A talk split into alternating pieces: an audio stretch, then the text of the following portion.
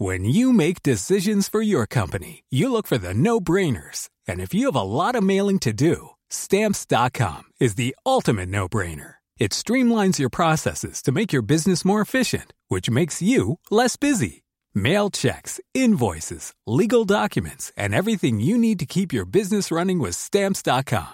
Seamlessly connect with every major marketplace and shopping cart. Schedule package pickups and see your cheapest and fastest shipping options from different carriers. With rates up to 89% off USPS and UPS rates. And with the Stamps.com mobile app, you can take care of mailing and shipping wherever you are. Make the same no-brainer decision as over 1 million other businesses with Stamps.com. Sign up with Code PROGRAM for a four-week trial, plus free postage and a free digital scale. No long-term commitments or contracts. That's Stamps.com. Code PROGRAM. Bonsoir et bienvenue dans le podcast Culture PSG du lundi 26 septembre 2022. Nous sommes en trêve internationale, donc nous n'allons pas analyser un match. Et je me rends compte que je me suis trompé dans le titre du stream sur Twitch. Donc je vais le faire corriger tout de suite. Nous allons faire un premier bilan euh, de l'ère Galtier qui a donc commencé le 5, 4 juillet dernier, je ne sais même plus en juillet dernier en tout cas. On en est à 11 matchs, on en est à pratiquement 3 mois sur le banc de touche pour l'ancien entraîneur de Nice. L'occasion, vu que nous sommes euh, assez pauvres en actualité, on va dire, de faire ce premier bilan, de parler euh, du terrain, du hors-terrain, de, thèmes qu'on n'aurait pas forcément, euh, comment dirais-je, abordés en temps normal. Donc c'était l'occasion de le faire. Nous sommes quatre, comme tous les lundis soirs. Normalement Mathieu est là. Bonsoir Mathieu. Salut à tous. Voilà, normalement. Sans nouveau micro, hein, contrairement à toi. Je remercie un généreux donateur euh, et auditeur du podcast qui m'a effectivement offert un nouveau micro. Donc n'hésitez pas à me dire pour les volumes sonores, tout ça, puisque les tests ont été euh, assez rudimentaires euh, et hâtifs, on va dire. Donc un grand merci à François que j'ai croisé hier, qui m'a offert ce micro. Merci à lui. Qui n'est pas François, le roi de la photo, un autre, encore un autre. Mais bon, en tout cas, Omar est là aussi normalement. Bonsoir Omar. Bonsoir les amis, n'hésitez pas à m'offrir euh, micro, repas, tout ce que vous désirez également. Connexion internet, si vous avez des bons contacts. si vous connaissez un fournisseur d'accès internet, je prends. Bon. Et eh, on nous dit j'ai l'impression que tu es dans une grande salle, ça fait bizarre. Écoutez, je suis désolé, c'est exactement le même endroit que d'habitude, c'est juste le micro qui est changé. Euh... Philo il est à Cognac G, hein, faut préciser. Mais bon, on va dire, il faut pas le dire comme ça. Je n'ai pas bougé, c'est pas vrai vente pas des rumeurs, après il y a des gens qui vont croire que Jacques Vendroux débarque pour faire le bout du match. Bref, on va passer à Maxou normalement qui est là. Bonsoir Maxou. Salut Philo, bonsoir à tous. Ah. Moi j'ai besoin, de, besoin de rien, mais comme Laurent Blanc, je prends tout. Hommage. Hommage. Grande citation pour arriver, Maxou. Vraiment, là, je, je m'y attendais pas.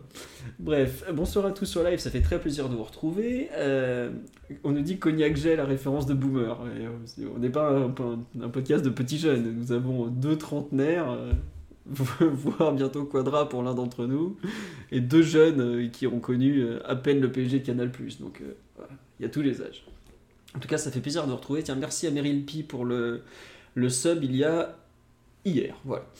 Euh, on va donc attaquer sur ce premier bilan de l'ère Galtier, qui est donc arrivé en juillet dernier, après une saison à Nice, puis euh, et auparavant deux et demi, trois et demi à Lille, j'ai un petit doute, qui avait été champion de France donc contre le PSG euh, en 2020.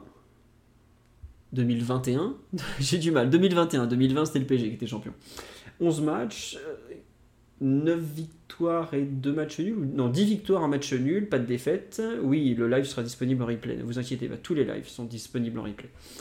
Euh, voilà, 36 buts marqués ou 35 buts marqués, 6 encaissés. Le PSG est en tête de la Ligue 1 avec 2 euh, points d'avance sur le M. Le PSG est en tête de son groupe de Ligue des Champions avec 0 points d'avance mais 6 points en 2 matchs comme le Benfica et on est devant la différence de but avec un but euh, marqué en plus.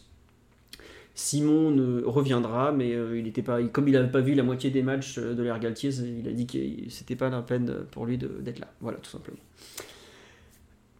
On va faire un peu le, pouls, du, le pouls général des trois premiers mois. Ça va comme toujours être pour moi. Euh, de mon côté, je vais forcément avoir un avis positif. On était sorti d'une d'une ère Pochettino usante pour les yeux, pour, pour plein de choses, où il se passait globalement pas grand chose pendant les matchs, où il se passait pas grand chose entre les matchs, où le terme qui revenait le plus souvent malheureusement c'était ennui. là on a un peu l'impression que le PSG retrouve, enfin ce PSG en tout cas, l'équipe, voire le club depuis la prolongation de Mbappé qui a quand même été un tournant, à retrouver de la vie, à retrouver un peu d'envie, à peut-être et un peu reparti de l'avant aussi, puisque la fin de l'ère Pochettino, euh, même si j'aime pas lui charger trop sa barque, parce que je pense qu'il n'est pas le seul responsable, c'était aussi l'ère Leonardo, euh, était, était, vraiment pénible. On sentait un club qui n'allait pas dans la bonne direction, qui se, dont les erreurs se répétaient semaine euh, après semaine. Et donc, bah, ce changement a fait beaucoup de bien. Alors, il y a aussi le changement avec Campos, même si on voit que tout n'est pas résolu, puisqu'on a eu une interview au vitriol il y a quelques semaines. Mais en tout cas, euh, on nous dit, il me semble que Galtier a le meilleur début de saison en termes de points en Ligue 1, tout entraîneur confondu. Non, le, celui qui a le meilleur début et qui est intouchable pratiquement, c'est Thomas Tuchel qui avait fait, je crois, 14 victoires d'affilée. Autant vous dire que c'est absolument euh, intouchable, ou presque, c'est un record européen. de mémoire, ça. de quoi? Tourelle, c'est le. Oui, Tourelle, je sais pas si tu l'as précisé, mais Tourelle, c'est juste en Ligue 1. Voilà, c'est en Ligue 1. Exactement. Il perd Liverpool. Exactement, il perd 3-2 pour son premier match européen à Anfield. Donc effectivement, invaincu après 11 matchs, c'est probablement le meilleur départ. Je crois que le PSG considère que c'est le meilleur départ euh, historique. Chacun euh, fera son, se fera son avis et tout. Pour moi, est-ce que ça a du sens de mélanger ou pas toutes les compétitions? Bon voilà. Mais en tout cas, euh, un départ très positif. J'avoue que j'étais un peu circonspect, comme beaucoup, à la nomination de Galtier. Non pas que je considère pas le technicien et il a très bien su se vendre, notamment dans la, dans un célèbre podcast de l'équipe euh, qui était franchement très intéressant. Et puis même dans ses analyses, tout ça, je reste toujours un peu circonspect sur quelques points. Mais je trouve malgré tout qu'il a su prendre la mesure de son rôle. Donc, trois premiers mois, euh, pas parfait, parce que je, pense que. Enfin, c'est pas non plus Guardiola, hein, mais euh, très positif. L'impression que son équipe s'est quand même assez rapidement trouvée, que lui aussi a trouvé sa place même si on a vu quelques, récemment un petit impair de communication, ça reste de la communication et qui plus est hors football. Mais en tout cas, euh, de bonnes choses, pas, pas parfait, mais vraiment de très bonnes choses. Donc euh, très content euh, de ces premiers mois. Je suis circonspect sur quel point, je viens de le dire, le, attirer les foudres du gouvernement est rarement une bonne chose au PSG. Et puis après, plus sur des questions d'ordre tactique, peut-être un peu d'intégration, de, coaching, des petits trucs par-ci par-là. J'ai pas un gros point négatif, mais il y a quelques trucs euh, qui, qui, me font un peu tiquer. Euh, certaines choses que d'autres vont, euh, vont trouver positives. Je pense par exemple à l'association Verratti Vitinha que je trouve pas si positive que ça par moment. Voilà. Mais ce n'est que mon avis et je je sais pas si Mathieu, Max ou Omar ont un, avis aussi positif sur ces premiers mois. Normalement, c'est Mathieu qui lance la réponse. Mathieu, à toi la parole donc. Bah si, moi je vais avoir un avis positif sur les, premiers mois de, Galtier.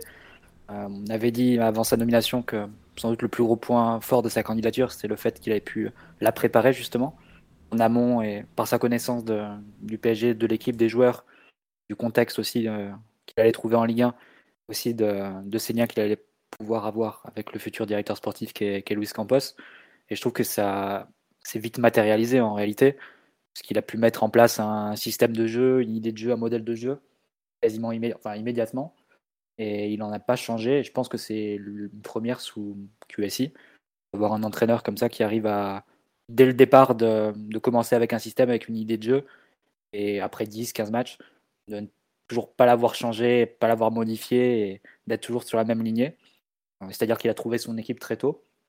On peut même on peut remonter. à hein. Chaque fois, Laurent Blanc, je pense, a été celui qui a trouvé le plus tôt. Et il passe au 4-3-3 à la troisième journée du championnat. Et il trouve le milieu de terrain Mota, Verratti, Matuidi à la cinquième. Donc ça avait été un, petit peu plus tard. Galtier, pour le coup, a eu son, équipe vraiment, vraiment tôt. Il a aussi bénéficié, bien évidemment, de, du fait d'avoir beaucoup de joueurs, euh, quasiment l'intégralité de son groupe, à la reprise. Euh, ce sont pas anodins au regain de performance de, certains joueurs majeurs euh, qui étaient un peu euh, aux abonnés absents l'an dernier et qui ont, qui ont retrouvé de leur, de leur, de leur surpère pardon, sur le début de saison. je pense évidemment à Messi, à Neymar, à, même à Ramos dans une, dans une moindre mesure. Mais globalement, je, dirais que le mérite de Galtier, ça aurait été de, de, trouver rapidement un système qui convient à beaucoup de joueurs, qui rapproche les meilleurs joueurs de l'équipe et qui leur permet d'être dans des zones où ils peuvent influer. Et les avoir à un meilleur niveau physique et aussi à, dans de bonnes dispositions psychologiques avec l'approche de la Coupe du Monde. Tout ça, ça donne un cocktail qui, qui permet de rehausser significativement le niveau de, performance de l'équipe. Après, ben, il y a toujours des, des imperfections, c'est normal. L'équipe, je pense, dans sa configuration, fait que voilà, il y, a des, défauts qui sont inhérents aux 11 qui sont, alignés. On les évoque chaque semaine. Après, chacun a ses, ses, avis sur le fait que l'équipe peut ou non progresser sur certains aspects au vu des, des, joueurs qu'elle aligne. Euh, mais globalement, non, je pense qu'il a, il a beaucoup fait pour maximiser le, potentiel et le rendement de, de, ses meilleurs joueurs. Et je pense que c'est le principal quand, quand, un entraîneur arrive. Et on va dire c'est la principale tâche d'un entraîneur, c'est faire en sorte que ces joueurs euh, exploitent au mieux leur qualité. je dirais qu'aujourd'hui, dans, dans l'animation actuelle, c'est beaucoup le cas. Après, ben, évidemment, il reste beaucoup d'imperfections d'une part, mais aussi de, défis d'autre part. Euh, la démence du calendrier fait qu'il va avoir sacrée tâche à, à, gérer dans la gestion des, euh, de son équipe et dans le management, dans la gestion des temps de jeu. Pour le moment, il s'en sort plutôt pas mal, mais il va devoir encore réussir à étirer le, nombre de joueurs intégrés et euh, avec du temps de jeu et, et des minutes, euh, tout en restant, tout en gardant un certain niveau de performance, parce qu'évidemment, là, on a fait 11 matchs, on a un deuxième bloc de 11 matchs qui arrive. C'est un bloc beaucoup plus significatif que les 11 premiers. Euh, tu vas évidemment définir la qualification ou non en Ligue des Champions, la qualification ou non à la première place aussi. Et tu as aussi, euh, bah, je pense, bien 7, 7, matchs de championnat encore à, venir. Donc euh, de quoi avancer encore dans la saison, arriver quasiment à, mi-parcours. Donc encore quelques, quelques obstacles, quelques haies à franchir on va dire que les premières, les l'ont été euh, sans encombre pour lui et c'est déjà beaucoup euh, pour un entraîneur qui arrivait avec un niveau de légitimité et de crédibilité qui n'était pas le plus élevé par rapport à ses prédécesseurs. Ouais. Non, une remarque sur live, on nous dit il parle beaucoup d'intensité, mais on voit que ça s'essouffle et tout. Après, comme tu l'as dit, il y a une question de, contexte euh, liée à la Coupe du Monde, notamment. Peut-être que les joueurs commencent aussi un peu à s'économiser. On a vu l'enchaînement des rencontres, tout ça. C'est vrai que ces trois premiers mois, il y a on peut peut-être pratiquement déjà les découper. Le premier mois, la préparation, le mois d'août qui est un peu féerique, même s'il se finit un peu mal avec euh, le, PSG Monaco qui est pas très réussi. Et le, mois de septembre, on, commence à rentrer dans le dur avec l'enchaînement des rencontres, mais on voit que c'est un peu au niveau européen que les équipes ont du mal. Voilà un peu pourquoi je, dis que oui, il a des ambitions, il a des, entre, des principes de jeu, mais c'est aussi normal que ça n'apparaisse pas forcément à tous les matchs de façon parfaite et tout ça. Omar, Max, pour compléter un peu ce, ce générique, ou vous voulez passer directement euh, sur les, points qui vous ont plu? Parce que je pense que, à part si vous avez un avis un peu différent de, Mathieu ou de moi qui, sommes plutôt positifs, Max, euh, dans quel sens va aller ta plaidoirie? Je t'écoute. bah, et forcément, c'est compliqué d'avoir un avis négatif, c'est-à-dire qu'à un moment, euh, outre l'avis qu'on peut avoir de façon subjective, il y a des éléments objectifs. Euh, et, et, les derniers mois qu'on a eu, les dernières années qu'on a eu, euh, notamment les deux dernières années, ont, ont montré qu'il fallait pas galvauder les résultats. Euh, et aujourd'hui, la, la, réalité des, des, résultats, elle est que le PSG est premier en Ligue 1, premier en Ligue des Champions. Euh, on a les 10 victoires euh, en 11 matchs et le fait d'être invaincu en ayant déjà un trophée. Donc déjà, c'est le premier point qui est très positif et c'est ce qui fait que de facto, ça rend la copie, euh, la copie positive.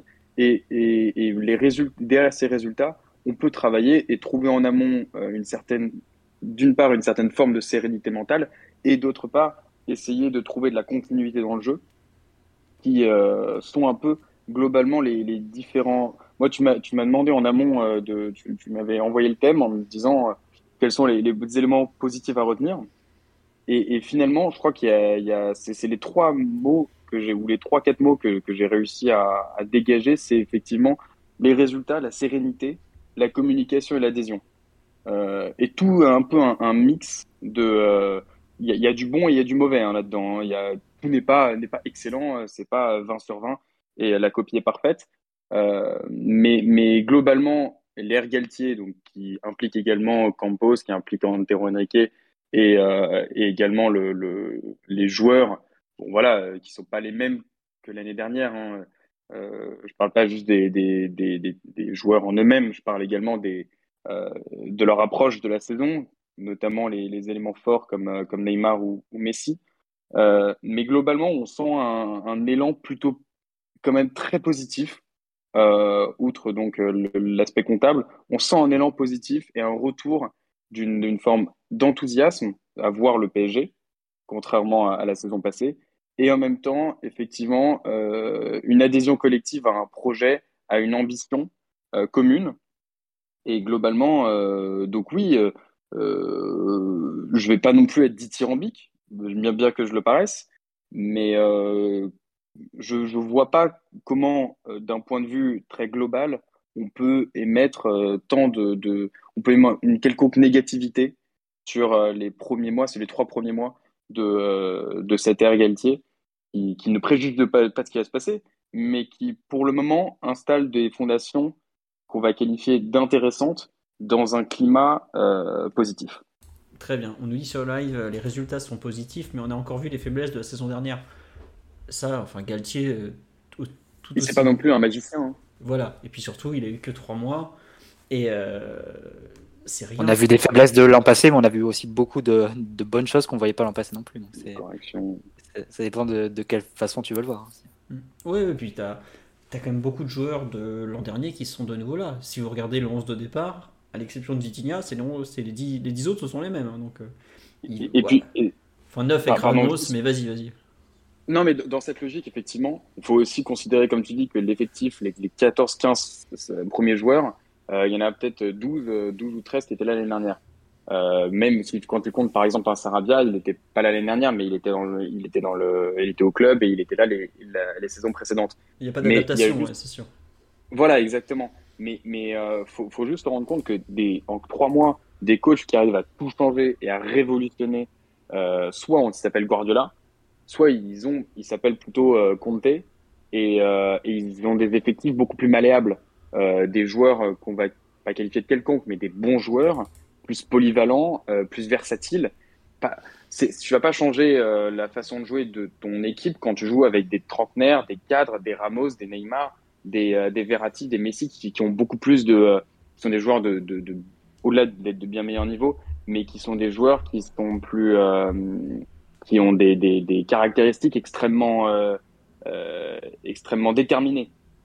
Donc, le déterminisme de tes joueurs fait que nécessairement, c'est compliqué pour un coach, en plus de, son manque de légitimité en apparence et de son souci d'aller dans le sens du management, de caresser les joueurs, de, enfin de, de d'emporter euh, l'adhésion de son, groupe, c'est compliqué pour un coach avec cet effectif de changer du tout au tout. On pouvait on pouvait pas l'attendre, on pouvait pas légitimement l'attendre, et avec ce qu'on pouvait espérer, euh, Galtier on a tiré peut-être pas la quintessence, on va pas, on va pas aller dans, ces termes-là, mais il a tiré euh, globalement des choses très positives de ce que, de ce qu'on pouvait ambitionner de, de la façon de progresser de cet, de cet effectif dans les trois premiers mois de, euh, de, sa, de sa prise en main.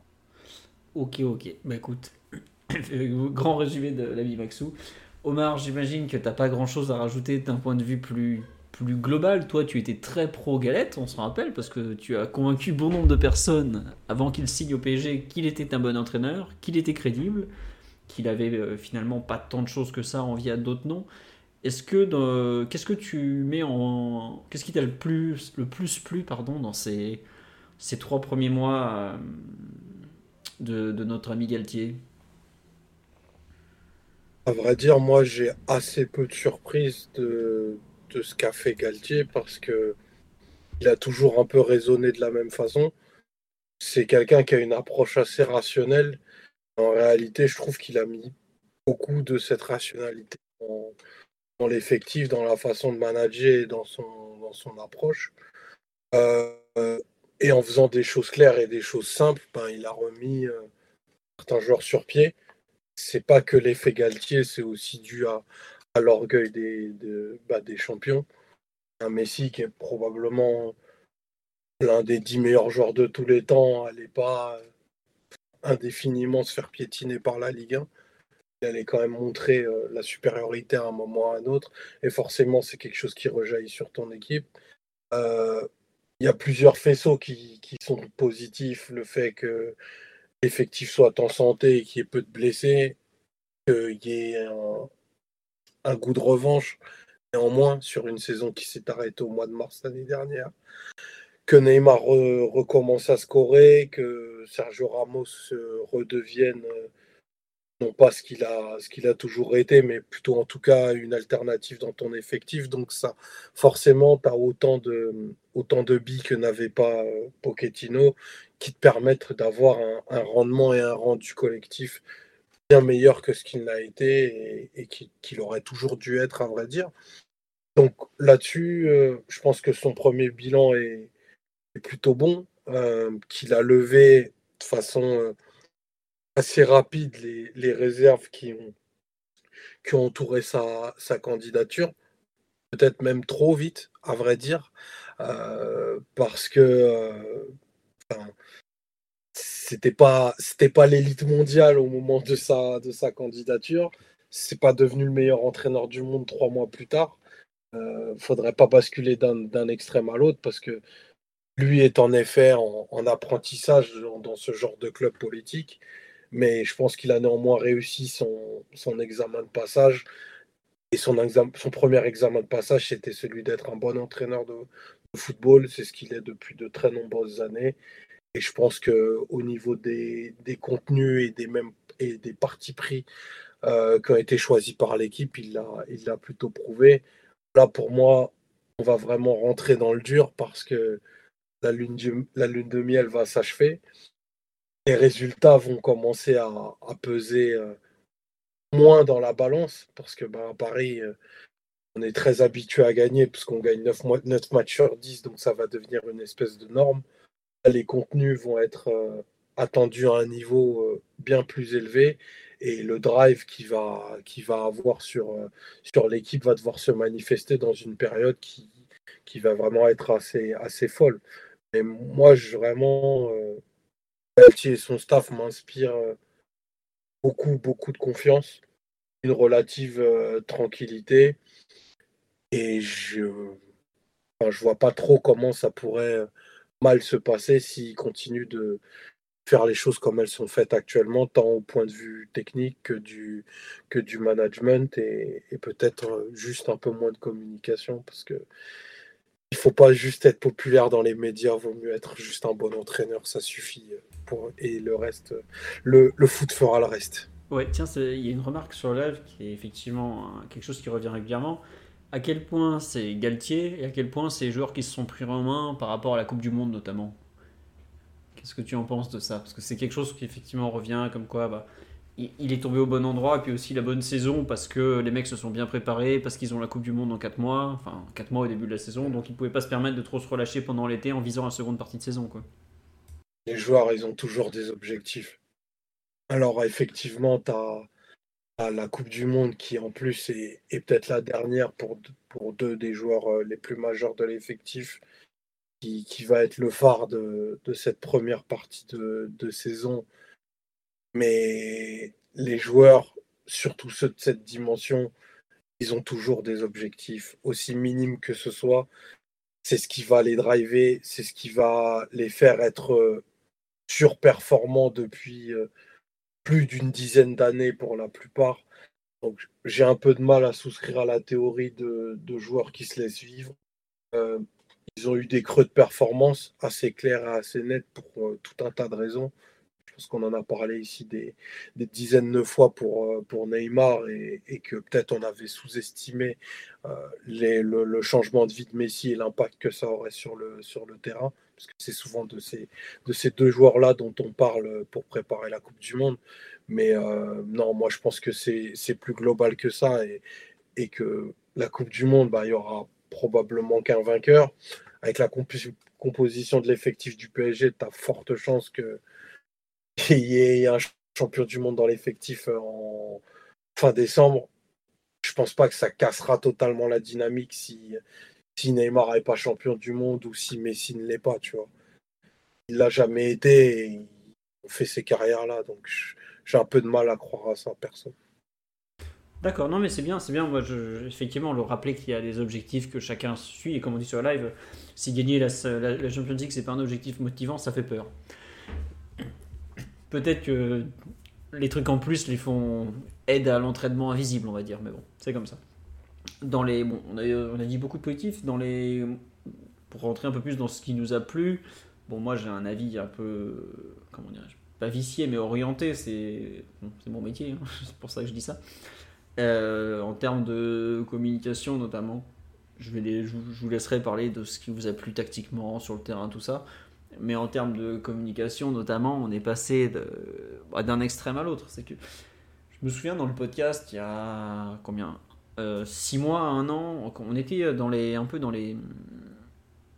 Après quelques mois de Pochettino où il, ne disait strictement rien en conférence de presse, euh, il y a beaucoup de supporters qui m'avaient dit sur live, enfin beaucoup, j'ai un certain nombre qui m'a dit mais non mais c'est très bien qu'ils disent que de la soupe, euh, comme ça on pourra pas lui reprocher plus tard, il dira pas de bêtises, etc. etc. Sauf qu'en fait ce qui s'est passé, c'est ce que je lui ai dit, non ça va être tout le contraire, c'est que à force de rien dire, il va rien expliquer et ça va forcément se retourner contre lui parce que c'est toujours comme ça. Les supporters ils veulent aussi des explications. Ils veulent que leur entraîneur il leur parle, que ce soit par, euh, par ses réseaux sociaux, même si c'est aujourd'hui pas encore trop le cas, ou par voie de presse, ou par divers biais. Mais il a, il a besoin d'avoir un contact. Et comme dit sur live, il est très, il est très intéressant à écouter Galtier. En fait, Galtier, il répond aux questions que les supporters se posent. Faut pas croire que les supporters aiment juste regarder. Il n'y a pas que le score qui compte, il y a le contenu aussi. Il y a le terrain, il y a les choix des joueurs. Pochettino, par exemple, refusait toujours de commenter les performances individuelles des joueurs. Ce que je peux comprendre mais il y a des fois, euh, de lui-même, il se contredisait déjà, parce qu'il y a eu des moments en conférence de presse, il dit Je commande pas les performances individuelles. Quatre questions plus tard, il répondait à une performance individuelle qui lui avait plu. Euh, voilà. Là, Galtier, globalement, n'élude aucune question qui concerne le football. Bon, alors, bien évidemment, bien évidemment des fois, il ment. On va pas faire semblant. Il y a eu des réponses, ou... voilà. mais il est dans son rôle. Mais, on va dire 80% du temps, il va apporter des vraies réponses à des questions que se sont posées les supporters, et pas seulement dire. Euh, Ouais, il, il nous avait sorti euh, un jour, Maurice, il me faudrait des heures pour vous l'expliquer, donc j'ai pas le temps, je vais pas vous l'expliquer. Déjà, c'est hyper méprisant parce qu'il faut pas croire qu'il a la science infuse quand on voit le rendu de ses matchs. Et ensuite, euh, c'est méprisant pour le mec qui pose la question, mais ça c'est pas très grave, quelque part il est là aussi pour prendre ce genre de veste, mais c'est aussi ultra méprisant par rapport aux supporters qui payent quand même pour voir son équipe jouer. Après, après Philo, excuse-moi, je te coupe. Mais vas-y, je t'en prie. C'est aussi un rappel nécessaire. C'est vrai. mais bon. Être, être entraîneur d'une équipe pro, c'est pas à notre portée. Donc, ok, ça peut paraître méprisant, mais Christophe Galtier, Mauricio Pochettino, Pep Guardiola ou Christophe Pellissier, en fait, c'est pas nos camarades. Il est vrai. C'est important de se le dire parce que il y a parfois, euh, et notamment, c'est surpondéré par rapport aux réseaux sociaux, beaucoup de condescendance pour des mecs qui ont des compétences, mais infiniment supérieures à tout ce qu'on pourrait imaginer. Et pour avoir eu la chance parfois de parler avec des, coachs d'équipe pro, et ils mettent à poil niveau foot n'importe qui sur ce live, n'importe qui sur les réseaux sociaux, mais à tous les niveaux. Je suis d'accord. C'est une base qui fait mal, c'est un bon rappel en fait. Non, mais tu as totalement raison. Moi, je me souviens avoir discuté, même pas avec des entraîneurs pro, même des entraîneurs qui coachent en U19, nationaux, je parle. Déjà, tu prends une claque. Mais en fait, je trouve que c'était un peu la goutte d'eau du... qui fait déborder le vase de la communication de Pochettino, dans le sens où il répondait jamais. Et en plus, il t'explique que t'es une merde que tu peux pas comprendre. T'as envie de dire, attends, ça fait 6 mois que tu me racontes de la soupe, que tu me dis que tout va pour le mieux dans le meilleur des mondes, alors que ton équipe, elle a mis pas 3 passes contre l'avant-dernier du classement. Tu peux pas finir en sortant ça, quoi. Donc c'est un peu ça qui, avait été un peu pénible. Et quelque part, je le comprends très bien, parce que comme tu le dis, en termes de compétences, mais moi, des fois, je vois passer des trucs qui sont écrits, je, je me attends, ça n'a aucun sens. D'un point de vue footballistique, tactique, ça n'a aucun sens. Donc je comprends un peu. Mais pour revenir sur Galtier, il prend pas ses interlocuteurs de haut. Au contraire, il sait plutôt être complice avec eux à un bon niveau. Alors évidemment qu'un jour, sa communication lui sera reprochée. Et je parle pas du char ça je m'en fous en fait. Je parle plutôt quand il va parler terrain, il y a des moments où il y a des trucs qui vont pas plaire. Il va, il va, faire, des, il va faire des erreurs parce qu'il dit beaucoup de choses malgré tout. Mais quelque part, tu as envie de l'écouter parler. Et en fait, c'est déjà pas mal. Parce que pour défendre son bilan, parce qu'il y a un moment où il va devoir défendre des choses, il va devoir défendre des options qu'il a prises, il va devoir défendre des joueurs, il va devoir, devoir défendre euh, des choix qu'il va faire en cours de match, des coaching, du coaching, des changements, tout ça. Au PSG, tout est sujet à, controverse. C'est comme ça, c'est la vie d'un grand club. Si vous voulez pas de, controverse ou de polémique, vous allez soutenir un club de national, vous verrez, vous serez tranquille. Et encore, même là-bas. Bref. Il va y avoir forcément des, moments où ça va peut-être un peu lui retomber dessus, mais je pense qu'il s'est aussi acheté sa crédibilité extérieure par sa communication, parce que les matchs, effectivement, il y a beaucoup de gens qui reprennent plaisir à les voir, et c'est la base de tout, parce qu'un supporter, il est quand même, le but, c'est quand même de suivre une équipe, de, vivre des émotions à travers ce qu'elle produit collectivement ou individuellement. Mais il y a aussi la façon de voir l'entraîneur, de voir les joueurs, et je pense qu'à ce niveau-là, Gatti fait beaucoup de bien, parce qu'il redonne un visage assez humain, un visage aussi un peu français, francophone surtout, pas français particulièrement, mais un peu francophone, le fait de reparler un peu français au PSG. Euh, Tuchel a fait, l'effort, Emery avait tenté, plus ou moins réussi selon, selon le niveau d'accent. Euh, Pochettino n'a jamais fait l'effort ou n'a jamais voulu le faire parce qu'il craignait trop les propos mal traduits.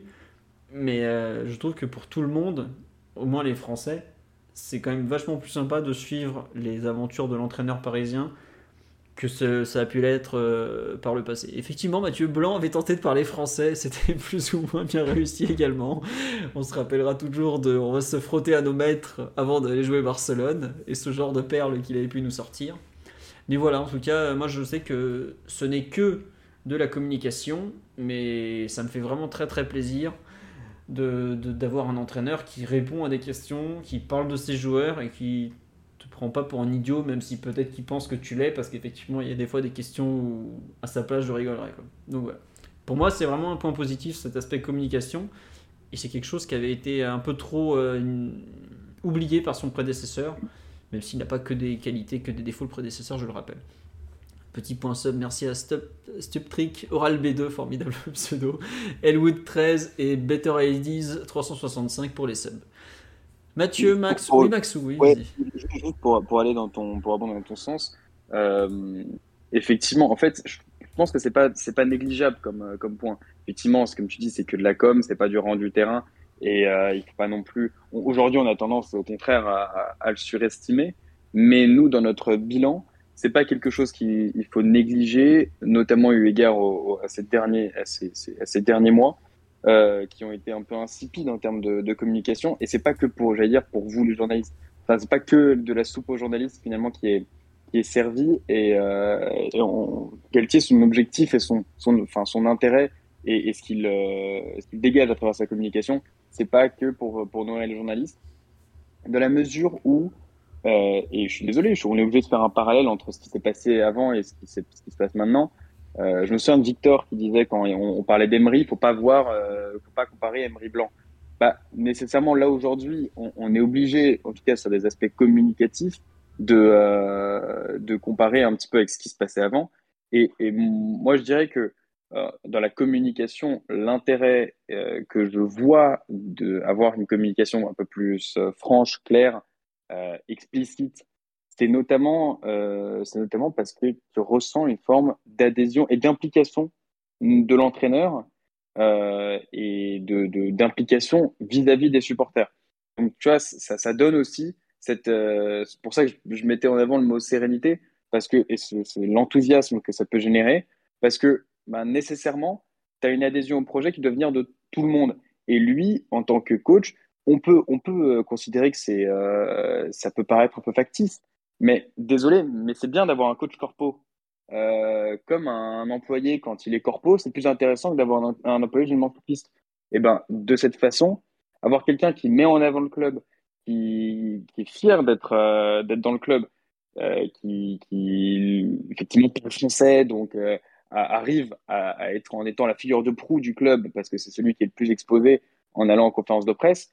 Bah, le fait de pas aller en conférence de presse en traînant des pieds et d'y aller en, essayant de faire passer des messages plutôt qu'en faisant le mur, bah nécessairement, ça montre un peu plus d'implication et tu aurais tendance à, considérer que cette implication qui se, qui se voit, euh, parce qu'elle est apparente des, des journalistes, bah, en, en, aval vis-à-vis -vis des joueurs, elle existe aussi. Et donc le message qui peut relayer, bah, il est peut-être un peu euh, un peu plus impactant même si évidemment tout ça, c'est, je veux surtout pas surestimer euh, et, et, essayer de, de, de dire qu'on est passé du tout au rien, mais c'est vrai qu'effectivement, ça, je pense que ça a plus de, de poids que simplement, euh, et ça, surtout, ça a plus d'implication que simplement, euh, je suis là pour euh, euh, faire plaisir aux journalistes et euh, pour, pour me faire plaisir à moi-même, que, que, voilà, les petites phrases, etc., même la petite blague sur le char à voile.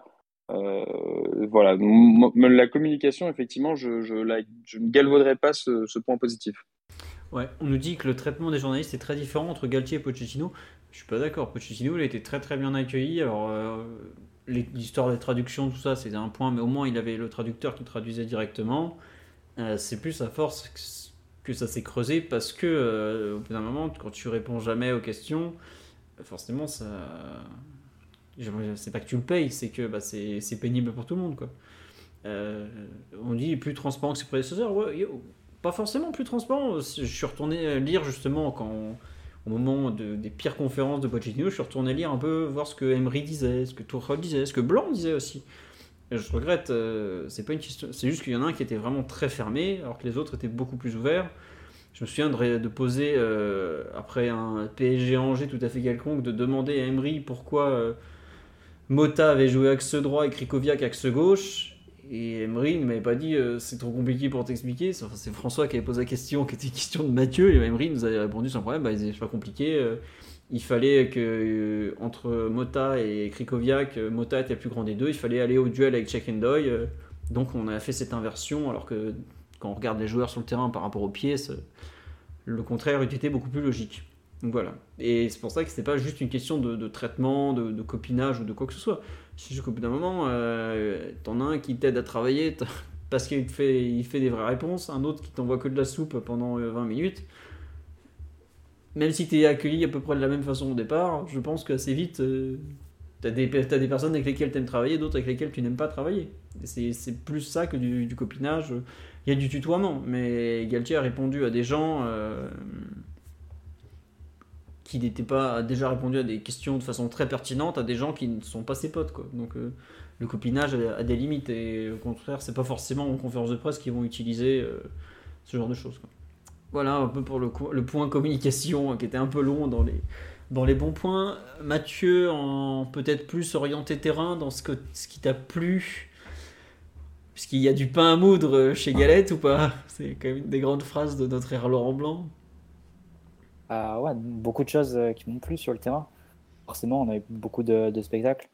Je dirais que le, le, fait d'avoir un modèle de jeu très clair très tôt euh, pour, pour donner des bases, le fait de recentrer Neymar, Messi, les rapprocher surtout, leur donner beaucoup d'espace pour, pour créer, euh, y compris avec l'utilisation des, latéraux pour, pour attirer la défense adverse et, permettre de, de, créer ces espaces à, l'intérieur du jeu. Ça, ça a bien plu. L'utilisation qu'il a pu faire de, de Vitinha et notamment les, petits micro-ajustements qu'on a pu voir de match en match en fonction de si Vitinha était axe droit ou axe gauche, euh, en fonction de là où tu pouvais avoir besoin par rapport au mouvement de, Messi ou Neymar. Euh, globalement, un discours assez général qu'il a pu tenir et qui m'a plutôt surpris venant de lui, notamment la réputation qu'il avait. Euh, l'idée de mettre la technique vraiment au, cœur de tout, euh, notamment tout ce qui a été la question autour du recrutement d'un nouveau milieu de terrain au, PSG sur la fin du mercato. On avait beaucoup parlé d'un profil physique, c'était l'équipe qui avait, avait sorti ce, profil apparemment cherché par le PSG. Galtier l'avait un peu avait rapidement éteint en disant que ce qu'il cherchait c'était plus vraiment la, technique et tu le vois de toute façon dans ses choix de joueurs avec l'installation de sa doublette euh, Verratti-Vitinha donc le, parti pris assez clair qui a été fait à ce niveau-là évidemment ça, ça c'est point négatif ou c'est le revers de la médaille sur le, plan défensif sur les phases de jeu où tu dois un peu courir vers ton but et sur les phases où on a le ballon ça peut donner quelques séquences où on prend beaucoup de plaisir comme on l'a pu voir encore récemment face à, face à Lyon euh, non, voilà, beaucoup, de bonnes choses, j'ai trouvé sur le, euh, terrain. Après, bon, bah, on verra si, ça se confirme dans les, matchs où on sera, un peu plus dans le dur, on aura sans plus besoin de, sa patte sur le banc, dans, ce qu'il peut faire au niveau du coaching en cours de match, ce genre de choses. Après, il faut voir dans quelle mesure il a une vraie marge de manœuvre à ce niveau-là, vu la qualité déjà dans l'once de départ. Euh, non, sinon, son traitement avec les joueurs, globalement, a l'air de bien passer, euh, notamment avec les joueurs majeurs. Je pense à, Neymar, à Messi, à, Verratti, à Marquinhos. C'est un atterrissage qui, s'est fait de façon assez naturelle pour, lui à ce niveau-là. Il n'y a pas eu euh, les craintes euh, que certains avaient pu avoir au moment de sa, nomination sur le, le fait de voilà, s'il allait être rejeté soi-disant par le vestiaire, qui allait le prendre de haut ou pas. il est arrivé avec visiblement le, bon caractère et, et ouais, les, bonnes prédispositions pour, pour tenir ce vestiaire. Donc non, de ce point de vue, beaucoup, beaucoup de positifs hein, depuis le début de saison. Moi, je considère de toute façon que le négatif qu'on voit sur, le, sur certains matchs, c'est plus ou moins inhérent aux joueurs qu'on aligne. C'est-à-dire que si tu veux reprocher à, Galtier la, phase défensive ou parfois l'équipe se coupe un peu en deux ou les transitions que tu peux te prendre, ouais, ça c'est. Je veux bien le reprocher, mais je pense que tu mets n'importe quel entraîneur qui veut jouer avec le trio offensif qu'on a, euh, ça va être euh, ça va être le cas Mom deserves the best, and there's no better place to shop for Mother's Day than Whole Foods Market. They're your destination for unbeatable savings, from premium gifts to show-stopping flowers and irresistible desserts. Start by saving 33% with Prime on all body care and candles. Then get a 15-stem bunch of tulips for just $9.99 each with Prime. Round out Mom's menu with festive rosé, irresistible berry chantilly cake, and more special treats. Come celebrate Mother's Day at Whole Foods Market. Planning for your next trip? Elevate your travel style with Quince. Quince has all the jet setting essentials you'll want for your next getaway, like European linen, premium luggage options, buttery soft Italian leather bags, and so much more. And it's all priced at 50 to 80% less than similar brands. Plus, Quince only works with factories that use safe and ethical manufacturing practices. Pack your bags with high-quality essentials you'll be wearing for vacations to come with Quince. Go to quince.com slash trip for free shipping and 365-day returns. Forcément, en fait. Le but, c'est de le minimiser, le minimiser, au maximum, de, de, le cacher au maximum, sans doute en ayant la, la meilleure tenue possible du ballon. C'est des choses sur, auxquelles on ne va pas couper. Donc, euh, moi, sur le, terrain, sur le plan du terrain et sur le plan vraiment du, du jeu observé, je trouve qu'on voit vraiment de, très très bonnes choses. Hein. si vous voulez, vous pouvez vous refaire un peu les, buts qu'on a pu marquer cette saison. Bien si vous avez pu voir les compiles de, Messi ou de Neymar hein, qui ont pu traîner sur les, réseaux sociaux ces, derniers jours, euh, sur les, premiers mois de compétition, on voyait quand même qu'on a pu envoyer des séquences de football qui étaient euh, d'un certain niveau et avec encore les, meilleurs joueurs de l'équipe très proches les uns des autres, les Verratti, Neymar, Messi, Mbappé ensemble, deux latéraux comme ça qui écartent et ça donne vraiment de, très très belles situations. Donc, euh, de ce point de vue, moi, j'ai quasiment rien à reprocher à Galtier à ce niveau-là. Et je pense qu'il est sur la bonne voie. oui, et puis comme tu le dis, il y a du très beau jeu, puis il y a quand même 35 euh, buts en 11 matchs, tu as plus de 3 buts de moyenne, et encore, tu as, réduit un peu dernièrement, parce que tu as gagné plusieurs fois 1-0, mais 35 buts en 11 matchs, euh, faut, faut, les mettre quand même, je sais pas si vous vous rendez compte, c'est monstrueux 35 buts en 11 matchs. il me semble qu'il y, y, a deux ans, on avait fini la saison en championnat, à 79 ou 80 buts marqués à peine, donc 2 par match. Là, on est à plus de 3,3. Bon, c'est pas mal quand même. Euh, ouais, c'est ça. Omar, dans... même si tu en as un peu parlé tout à l'heure de ton côté, qu'est-ce qui t'a le, plus plu chez, chez l'ami euh, Galette? Son, accent, son... ses prises de position euh, pour la défense à 3, je ne sais pas.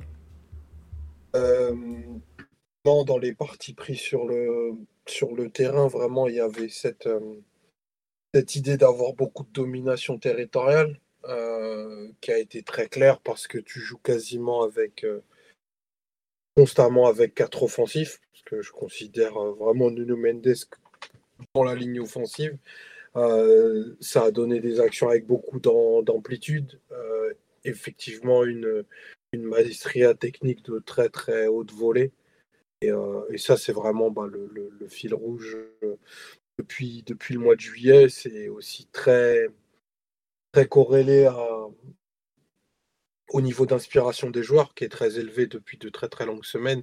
Mais euh, effectivement, enfin, je pense que les schémas qui ont été, qui ont été décidés, les positions des, uns et des autres avec un, un Verratti omniprésent en base créative avec, euh, avec Messi a pu donner bah, tout l'allant offensif et, vraiment des, actions de tout premier ordre technique qu'on a pu voir et des séquences euh, bah, très fraîches.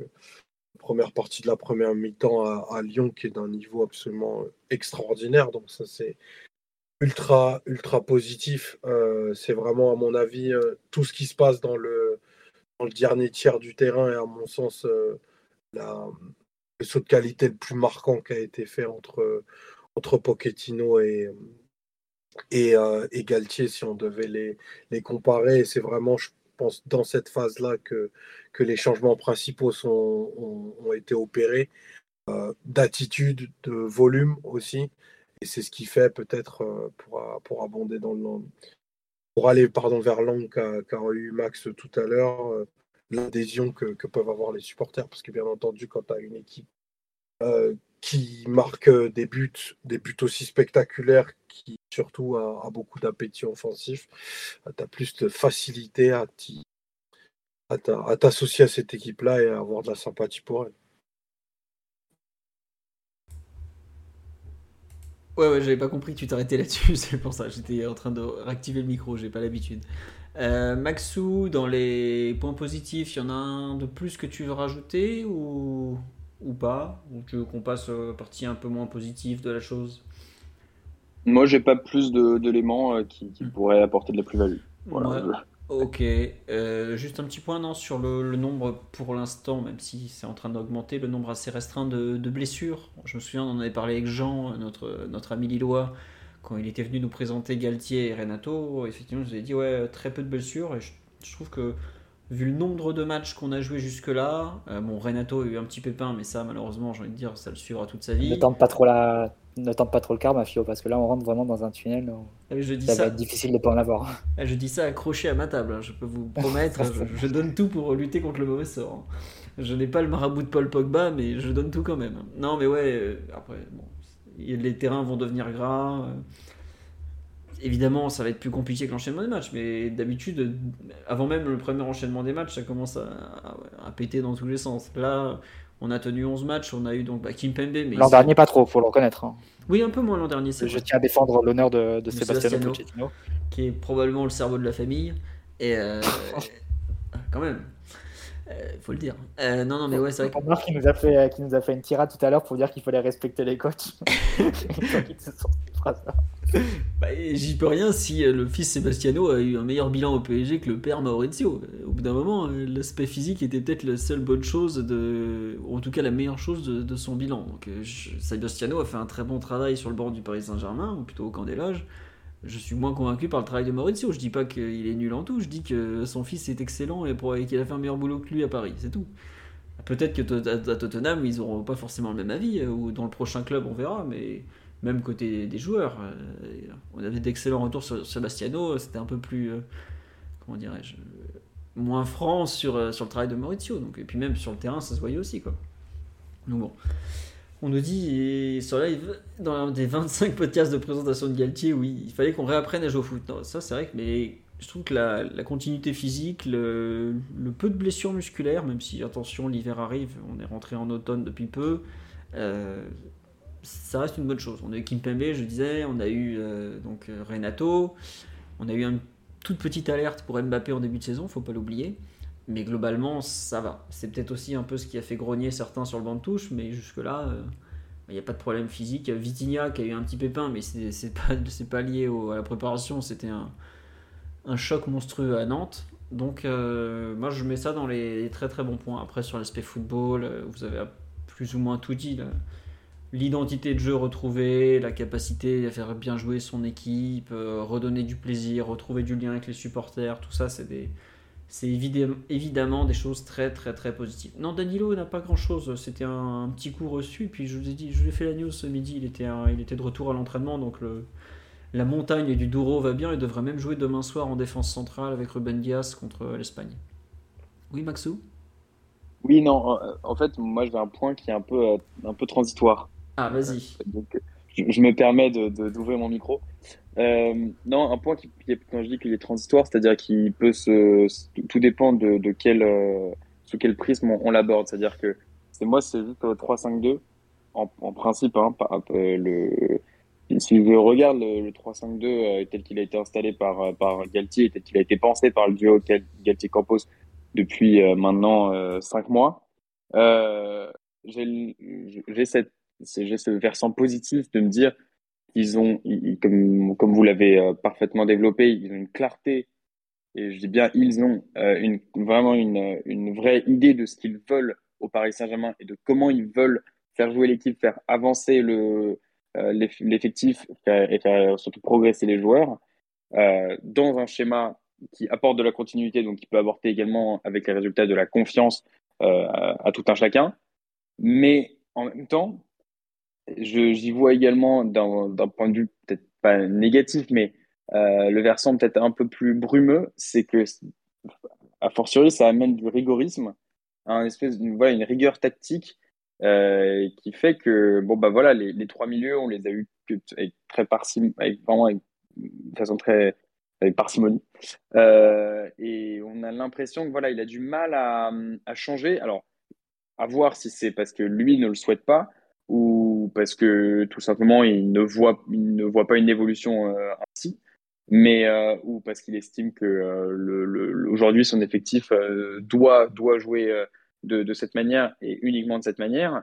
Mais le fait d'avoir installé un schéma est, très positif pour la continuité d'un début de mandat.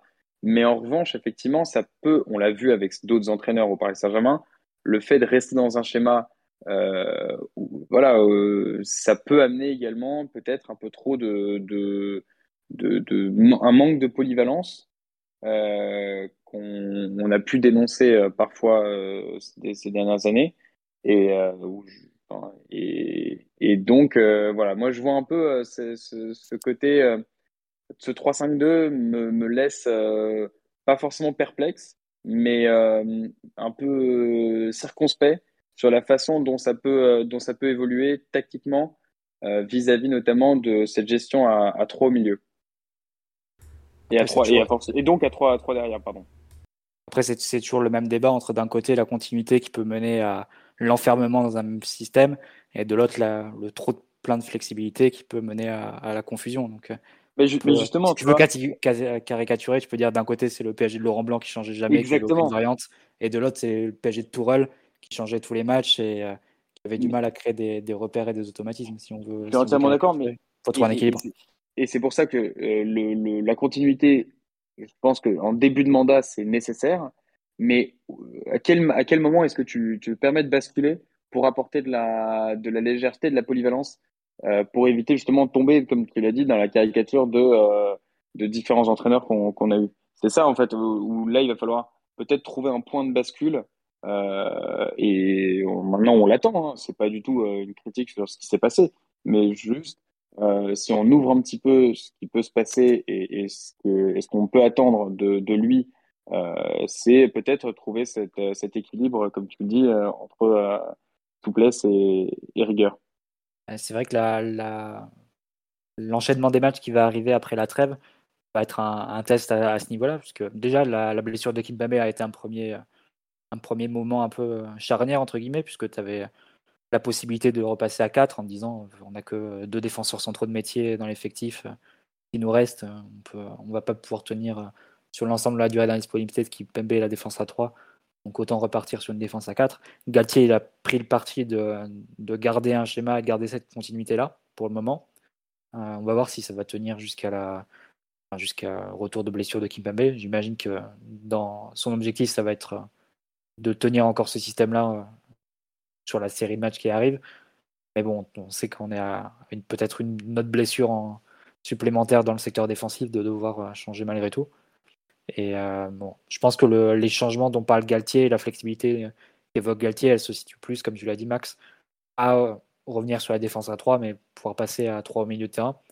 Évidemment, ça suppose de, sortir un, des trois devant, et on sait que c'est toujours. il faut beaucoup de doigté, beaucoup de, considération dans ces cas-là. On a vu Mbappé faire une petite phrase sur, euh, comme, pour prévenir un peu sur le turnover à venir en, club à la suite du premier match de l'équipe de France je sens que c'est n'est pas des situations qui sont ultra faciles à, à gérer. J'ai vu pas mal de supporters aussi commencer à critiquer Galtier sur le fait qu'il ne sortait pas Messi ou enfin ce genre de choses.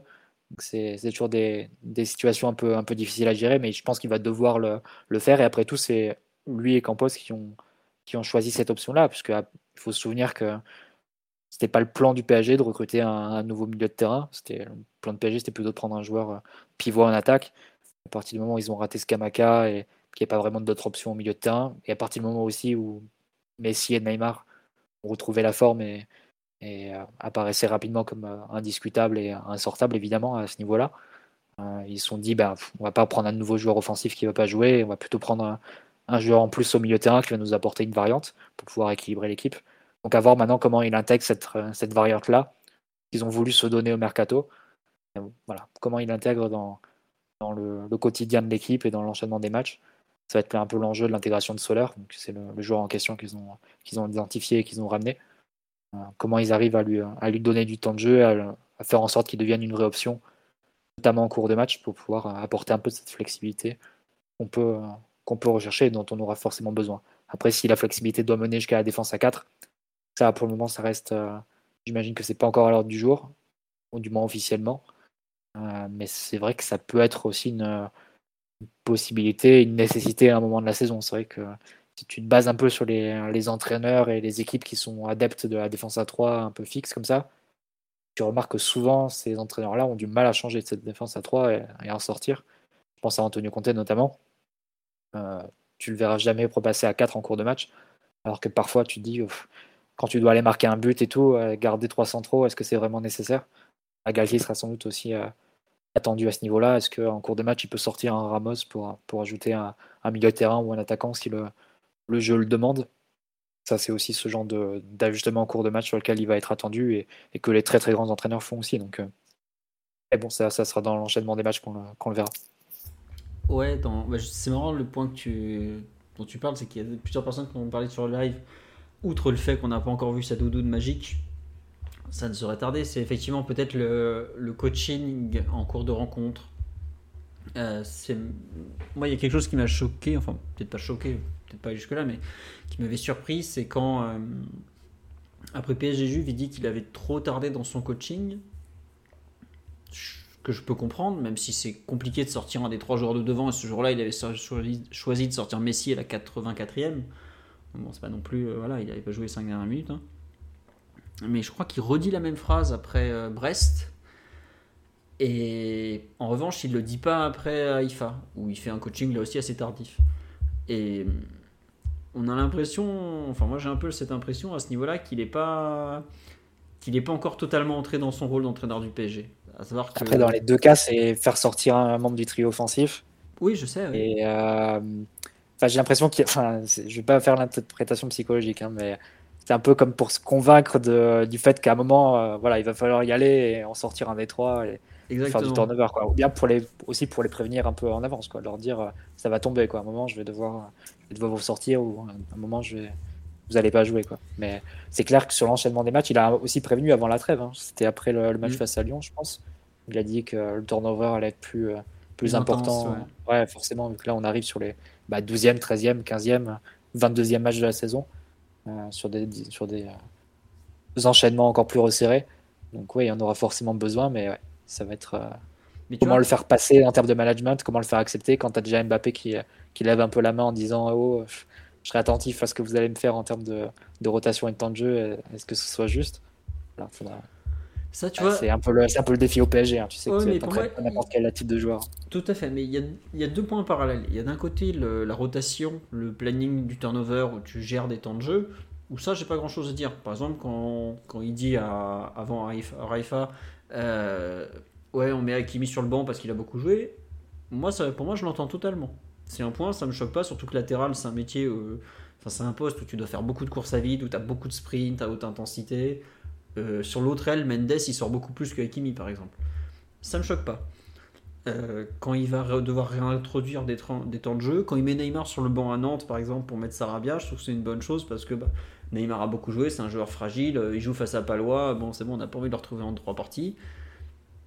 Je l'entends très bien. Moi, ce qui me gêne un peu plus, et c'est là où je trouve qu'il y a des moments où il va devoir, comme tu dis, prendre le problème à bras le corps, c'est quand il voit qu'un match est pas loin de lui échapper et qu'il n'ose pas malgré tout je regrette. Euh, en Ligue des Champions, il y a un moment euh, où, en Ligue 1 peut-être, bah, on perdra le match, c'est pas grave, c'est le championnat, tu as 38 journées, tu en, as, euh, en auras je ne sais combien après pour te rattraper, tu es en tête, tu peux te le permettre.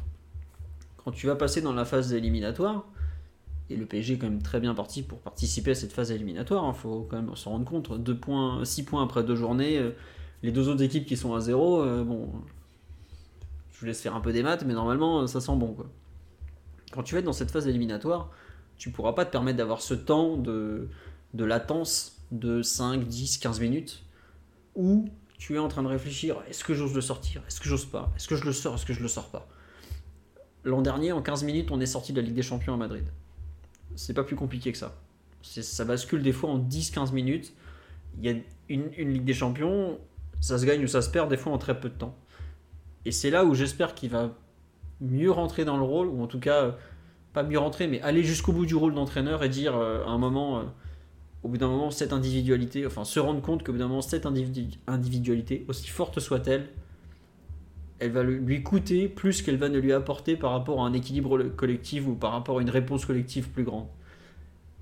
Mais, mais, tu penses pas aujourd'hui, Philo, tu penses pas aujourd'hui qu'il sent peut-être trop justement de qualité individuelle par rapport à l'opposition et que justement peut-être la seule opposition avec laquelle il a pu, euh, il a se mesurer qui était d'une de, qualité supérieure et qui l'a fait douter, c'est la Juve où il a fini par regretter son coaching tardif.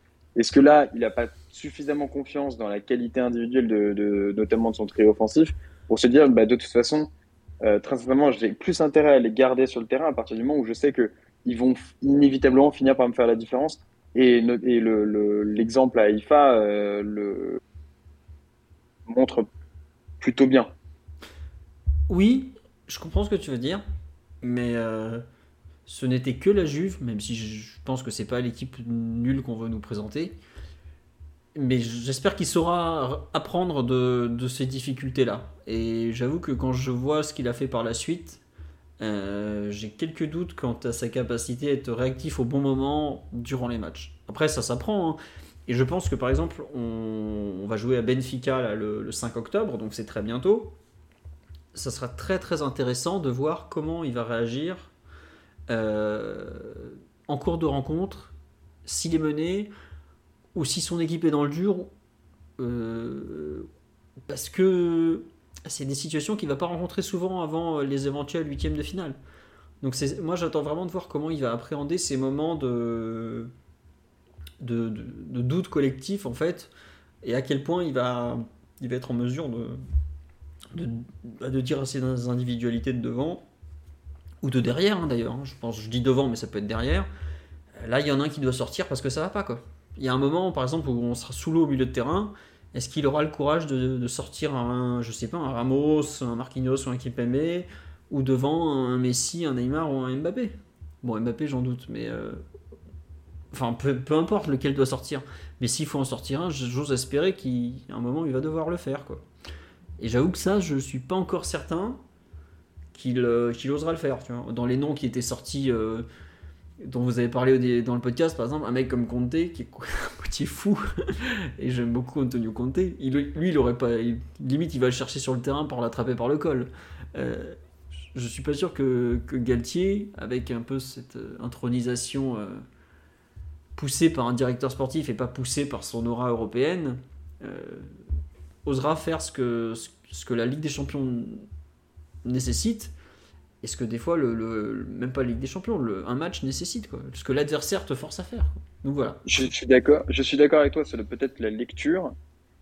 En revanche, euh, le, fait de le faire, si jamais il le lit, euh, moi j'ai moins de doutes et je, je lui donnerai plus de crédit à partir du moment où c'est plus facile de le faire quand tu es justement euh, au Bernabeu et que tu sens que le match est susceptible de t'échapper, plutôt que plutôt que de le faire comme ça dans, dans un match effectivement de Ligue des Champions un peu étriqué où, euh, où tu te dis que de toute façon, aujourd'hui, la qualité individuelle de tes joueurs est tellement forte par rapport à ce que peut être la supériorité collective, notamment vis-à-vis de remplaçants qui ne sont pas encore suffisamment impliqués euh, parce qu'ils n'ont pas assez de, temps de jeu, parce qu'ils n'ont pas une condition physique parfois optimale, etc. etc. Ils sont arrivés trop tard. Euh, c'est toujours plus facile de le faire effectivement dans des circonstances qui sont un peu exceptionnelles euh, type effectivement ce que tu disais l'année dernière au Bernabeu où on est éliminé en, 15 minutes. Euh, parce que là, le, côté, effectivement, la, la, prise de décision rapide, à la fois, effectivement, nécessite d'avoir une réaction euh, rapide, mais en même temps, justement, te pousse parfois à prendre des décisions et à ne pas trop poser sur tes lauriers. Donc là, effectivement, là, c'est tu, tu, tu, mets en doute juste la personnalité de Galtier et plus que, plus que son manque d'expérience, je trouve. Mais euh, et, si on va là-dedans, je trouve qu'il a justement la personnalité, lui, et il l'a prouvé avec des joueurs peut-être d'un moindre calibre, pour, euh, une fois qu'il avait la main mise sur son groupe, parvenir à, à faire des choix forts. Euh, voilà, euh, on l'avait expliqué avec Jean, hein, quand il mettait, il pouvait mettre par exemple un joueur comme un international comme il euh, sur le banc sans, sans aucun problème. Hmm. Non mais tu as raison, hein. on va voir. Hein. On va voir, on va voir, écoutez. Max, est-ce que tu as un autre... bon, tu as parlé juste avant du point transitoire entre le, côté positif et négatif, mais je sais pas si tu avais un autre point. Euh, Mathieu, de ton côté, dans les points peut-être un peu plus. où tu es plus réservé sur le, début de Galtier, ou Omar, pardon, Omar. On t'a pas entendu depuis au moins 20 minutes. Même si tu n'as toujours pas récupéré Internet en 20 minutes, puisque ça fait 30 jours, euh, tu as peut-être des choses. Euh, est-ce que Galette t'a déçu sur certains points, justement? Ou tu es pas encore convaincu, peut-être plutôt? Non, non, non, déçu sur, sur aucun point, aucun point en particulier. Enfin, le, le, chemin de l'équipe, il est, en train d'avancer, donc il n'y a pas de, pas de point d'alerte à vrai dire. Après, euh, oui, si tu veux, si tu veux parler des ajustements, euh, on a vu qu'il a été entre guillemets dominé dans le combat euh, avec Allegri sur la seconde période où lui a été plus réactif et a eu des, meilleurs ajustements. Mais à côté de ça, tu mets la préparation du match contre Lyon, le dernier en date, qui était vraiment savamment, savamment orchestré avec des, ajustements qui étaient vraiment très très clairs et des orientations euh, aussi très bonnes. Donc euh, là où il est là l'écueil et là où il est le piège, surtout la difficulté de ce, de ce job là, c'est que il va pas avoir 36 occasions pour être bon en fait. La, la régularité, même le fait de se fixer sur un système, ça peut exploser un soir de février où euh, t'as pas la bonne approche, quoi, tu vois. Et, euh, et, très clairement, ça balancera tous les lauriers euh, qui auraient pu être pressés. tous les lauriers, toutes les louanges qu'il aurait pu avoir peuvent être peuvent exploser. Et ça, c'est, la difficulté de ce, job-là. Et on ne sera pas fixé parce que ne connaît tout simplement pas ce, ce niveau de compétitivité-là. Et, et on ne sait pas comment il y répondra aussi, ne serait-ce que, mentalement. Parce que là où je rejoins pas forcément ce que, ce que disait Max, c'est que ben, je vois pas en quoi c'est plus simple de avoir les bolas, comme dirait l'autre, de prendre une décision pareille au, au Bernabeu parce que tu es écrasé par une, somme de choses où, la régularité et l'habitude de ce genre d'événements te font prendre des décisions peut-être un petit peu lucide. Donc, euh, moi, les, les management de je sors Messi à, à 3 minutes de la fin, je sors Neymar à, à 9 minutes de la fin, franchement, pour moi, ça veut rien dire. Ça n'a aucun sens. Quand tu as joué 1000 euh, matchs comme eux, j'arrive même pas à comprendre pourquoi ils boutent de sortir à 3 minutes de la fin. C'est des réflexions, euh, et c'est pareil pour Mbappé d'ailleurs les minutes, elles sont très très peu partagées jusqu'à présent. On sait que l'aventure, elle, va être, devoir être collective. Là, Galtier, il, affirme plutôt euh, à, l'extérieur que lui, il est capable de le faire, même si dans le sens, dans, à mon sens, ça ne veut pas dire grand-chose. Et là-dessus, je pense que la deuxième partie, euh, alors, la deuxième partie de cette première partie de saison va être un challenge beaucoup plus important pour lui parce que Kiki, Sarabia, les autres, ils vont avoir besoin d'intégrer la rotation de façon beaucoup plus importante. Là, il va y avoir des ajustements beaucoup plus forts parce que tu vas devoir gagner des matchs avec des joueurs qui ont été pas ou peu impliqués et pas du tout impactants depuis le, début de saison. Donc là, on va pouvoir voir, je pense, beaucoup plus de choses de l'impact global de Galtier c'est intéressant ce que tu dis sur le fait que finalement le, plus dur en termes de rotation, de, temps de jeu, de tout ça est vraiment devant lui. Parce que là, il va devoir faire rejouer des mecs euh, à qui il n'a pas donné euh, ou presque leur chance jusque-là. Je pense que la main d'un entraîneur, tu, la vois mieux sur ses 13, 14, 15e, 16e, 17e joueurs. Tu vois Surtout au PSG où euh, tu as un tel décalage de statut, même de qualité intrinsèque, que l'implication des autres dans le projet de jeu, dans les orientations techniques, on sent que c'est là que ça va se voir. C'est très intéressant parce qu'en fait, on tourne autour du trio offensif depuis tout à l'heure, parce que globalement, quand on parle de rotation, des joueurs comme Mukiele, Fabien Ruiz commence à jouer, Mukiele a joué, Bernat a joué. Globalement, ces joueurs-là, sur les rotations, c'est pas difficile de, sortir tel ou tel joueur. Globalement, il y en a eu. Par contre, sur le trio offensif, tu t'aperçois que Ekitike, Sarabia et, et, euh, Solaire ont très peu eu leur chance. effectivement, hormis des, des, entrées en cours de rencontre à la 85e que mentionnait Omar, ils ont, très, peu euh, eu droit à, du temps de jeu vraiment régulier sur le terrain. C'est clair que non seulement ils vont avoir besoin de, jouer, mais d'un autre côté, il va falloir aussi être indulgent parce que effectivement, on parlera de joueurs qui ont très très peu de rythme quand ils vont reprendre. Et je trouve que cette, question de la rotation du, du offensif, elle s'inscrit aussi dans, un, dans une période où tu as pas mal de, de voix, de, euh, de, commentaires, mais aussi de changements qui sont faits sur le terrain pour euh, l'accommoder au mieux, ce trio offensif. C'est-à-dire que tu, tu, vois que depuis le début de saison, Galtier a pas mal euh, fait évoluer la, disposition de ces, ces, trois joueurs. On avait commencé au Japon avec Messi vraiment 10 d'un 3-4-1-2 derrière Neymar à droite et, et, Mbappé à gauche. Ça a un peu évolué pour la première face à Montpellier, c'était plutôt Mbappé à droite de Neymar. Après, c'était vraiment un duo derrière, derrière Mbappé. Là, sur les deux derniers matchs, on a vu plus Mbappé se mettre sur le, côté gauche de l'attaque pour retrouver la liberté qui est une chérie et qu'il veut absolument retrouver au PSG. Euh, donc, euh, Galtier, il est face à un double défi en fait, c'est-à-dire trouver le bon équilibre et, contenter ses stars, tout en les gérant et en les faisant sortir du terrain. C'est quand même le, gros de son, de son, des problèmes en fait et des, et des challenges qu'il euh, va avoir face à lui qui concernent ce trio-là, en fait. Euh, à la fois sur l'organisation de l'équipe, etc., mais aussi sur le management pur et dur.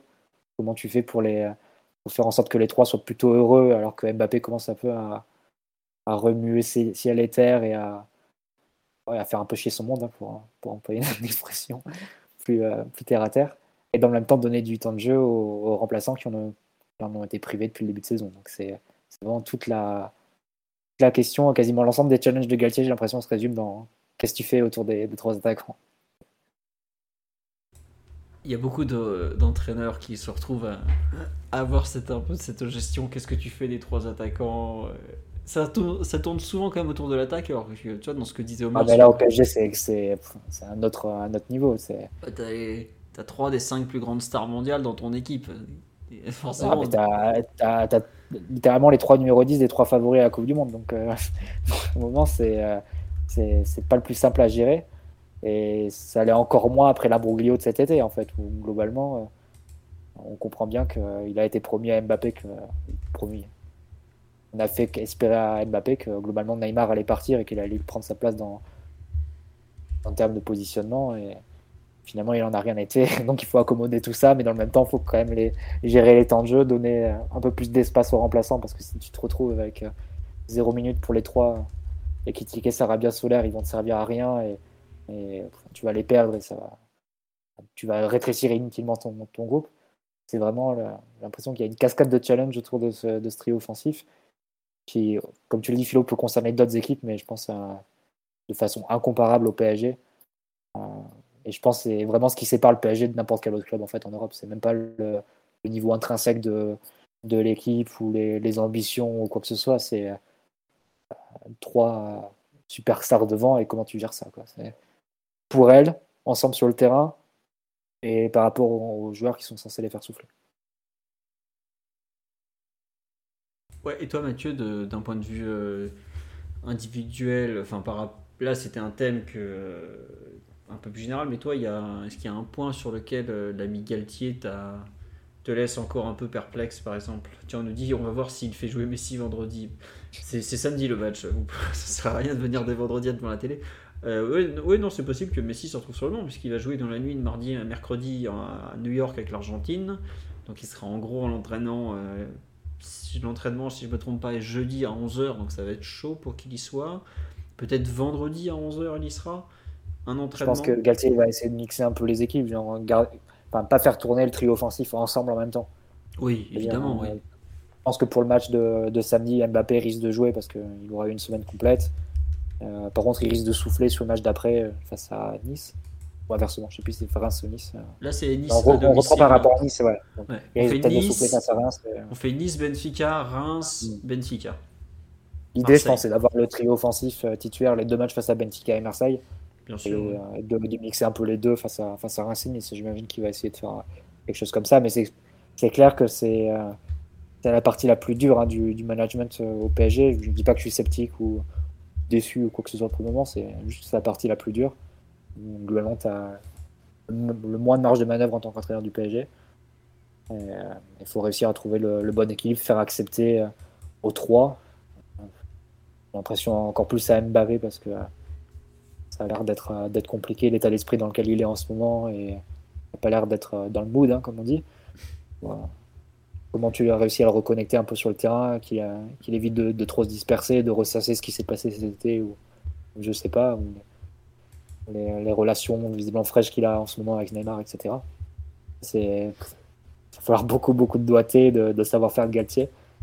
Je sais pas comment il compte, il compte y prendre, mais il faut évidemment surveiller ça comme on est sur le feu. C'est tes joueurs décisifs qui te font la différence à la fin. Éviter que ça se crée inutilement des, tensions et surtout qu'on arrive à un point qui devienne quasiment irréparable. Donc, euh, crever les abcès là où il le faut, beaucoup discuter et continuer à, essayer de trouver le meilleur équilibre entre les trois où chacun peut, réussir à trouver sa, sa place sur le terrain sans avoir l'impression d'être lésé par rapport à un autre du trio offensif. Parce que si tu commences à avoir des, des situations où, où, Mbappé se dit qu'il est désavantagé par rapport à, à, Neymar et Messi, ou bien que Neymar sent qu'il sort tout le temps, euh, que c'est lui qui sort tout le temps, alors que, alors que les deux autres sont, sont avantagés, etc. Enfin, ça peut être vraiment des, des situations où les poudrières se, se mettent en place. Euh, c'est vraiment le, bah pour moi, c'est vraiment le point le plus difficile à, à gérer Galtier en termes de, de relationnel, de management, d'équipe, tactique sur le terrain. Tout ce qui tourne autour du trio offensif. C'est à la fois un grand cadeau parce que ça te gagne un nombre de matchs quasiment sans rien faire. On pourrait être sur le banc avec Omar et Max et toi, Philo. On gagnerait quand même des matchs parce que rien qu'en alignant l'équipe. Mais euh, Alors on gagnera des matchs parce, qu'on est bon, Mathieu. Non, non. Non, par contre, c'est sûr qu'avec nous sur le, sur le banc tous, ça partirait en, en cacahuète parce qu'on n'a pas les pas les compétences managériales pour, pour gérer le, trio là. Donc c'est là où Galtier va être attendu et a une grande responsabilité de, de, de, garder un peu tout le monde à sa place avec l'espace qui, qui, lui correspond. Ouais. Non mais tu, tu as raison, on, on, revient un peu toujours à ce trio qui fait un peu, c'est un peu l'alpha et l'oméga du PSG depuis. Bah déjà les deux, c'était l'alpha et l'oméga depuis 2017, mais là depuis qu'on a rajouté Messi, on s'est rajouté une, une variable tellement importante encore que c'est forcément compliqué. Euh, dans les points aussi un peu négatifs, moi j'avoue que je suis pas totalement convaincu des, de ses choix en défense centrale. Quand il nous met, quand il nous dit qu'il veut absolument Marquinhos dans l'axe pour la vitesse, euh, quitte à avoir euh, deux joueurs lents sur les côtés comme Ramos et Danilo. Euh, enfin lents Danilo, une fois lancé, il va vite, mais au démarrage, bah, il, il paye son gabarit. Hein, c'est comme ça. On peut pas, on peut pas le réinventer. Il a quand même eu une rupture du talon, du tendon d'Achille euh, il y a quelques années qui lui a fortement touché sa mobilité. Et puis il a maintenant 30 ou 31 ans. Pourquoi Philo, tu voudrais mettre le joueur le moins rapide du trio en couverture des deux autres?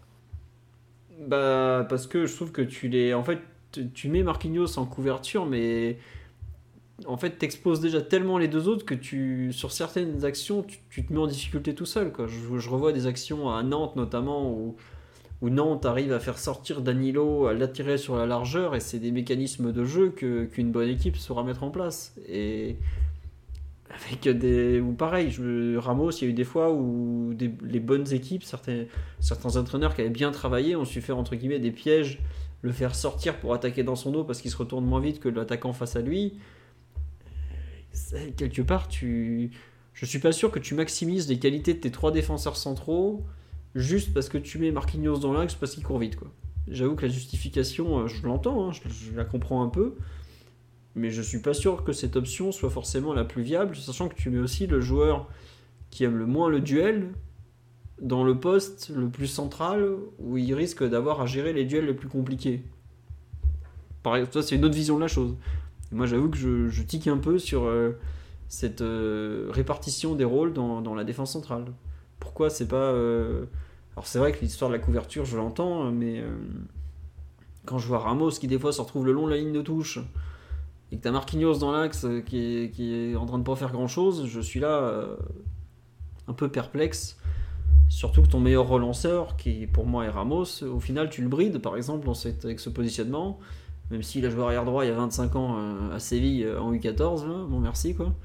Euh, J'avoue que la, la, lecture qu'a Galtier de certains joueurs sur certains postes me laisse parfois un peu, un peu perplexe. je parlais notamment des défenseurs.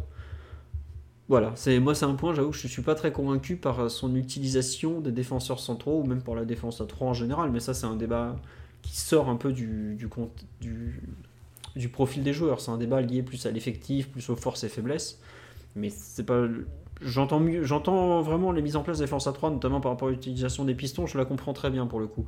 Et si tu rajoutes Skriniar à cet effectif, tu as pas tout à fait euh, bah, l'argument que je donne sur les deux joueurs aujourd'hui très lents sur les côtés, tu l'as un peu moins quand tu as Kimpembe et Skriniar sur, euh, pour gérer les postes de, centraux gauche et droit, même si c'est pas non plus des foudres de guerre en termes de vitesse.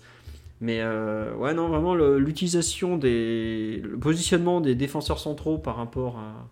autour de Marquinhos, qui serait une sorte de, point de référence dans l'axe, me fait un peu tiquer. Et un truc qui. qui me, laisse, qui me conforte dans mon opinion, c'est que Marquinhos, il a sa doublure, en théorie, c'est Danilo. Euh, comme j'ai dit, Danilo, euh, il ne court pas spécialement vite sur les premiers mètres. Alors pour faire des couvertures, est-ce que c'est suffisant de courir vite une fois lancé Je suis pas certain, par exemple. Donc, ouais. oui, Max, tu n'es pas convaincu. Je t'ai vu bondir sur le micro. Je t'écoute. non, non, non, je ne suis pas convaincu. Je suis pas convaincu par ces choix également. je, au contraire, je suis assez convaincu par ton, par ton discours.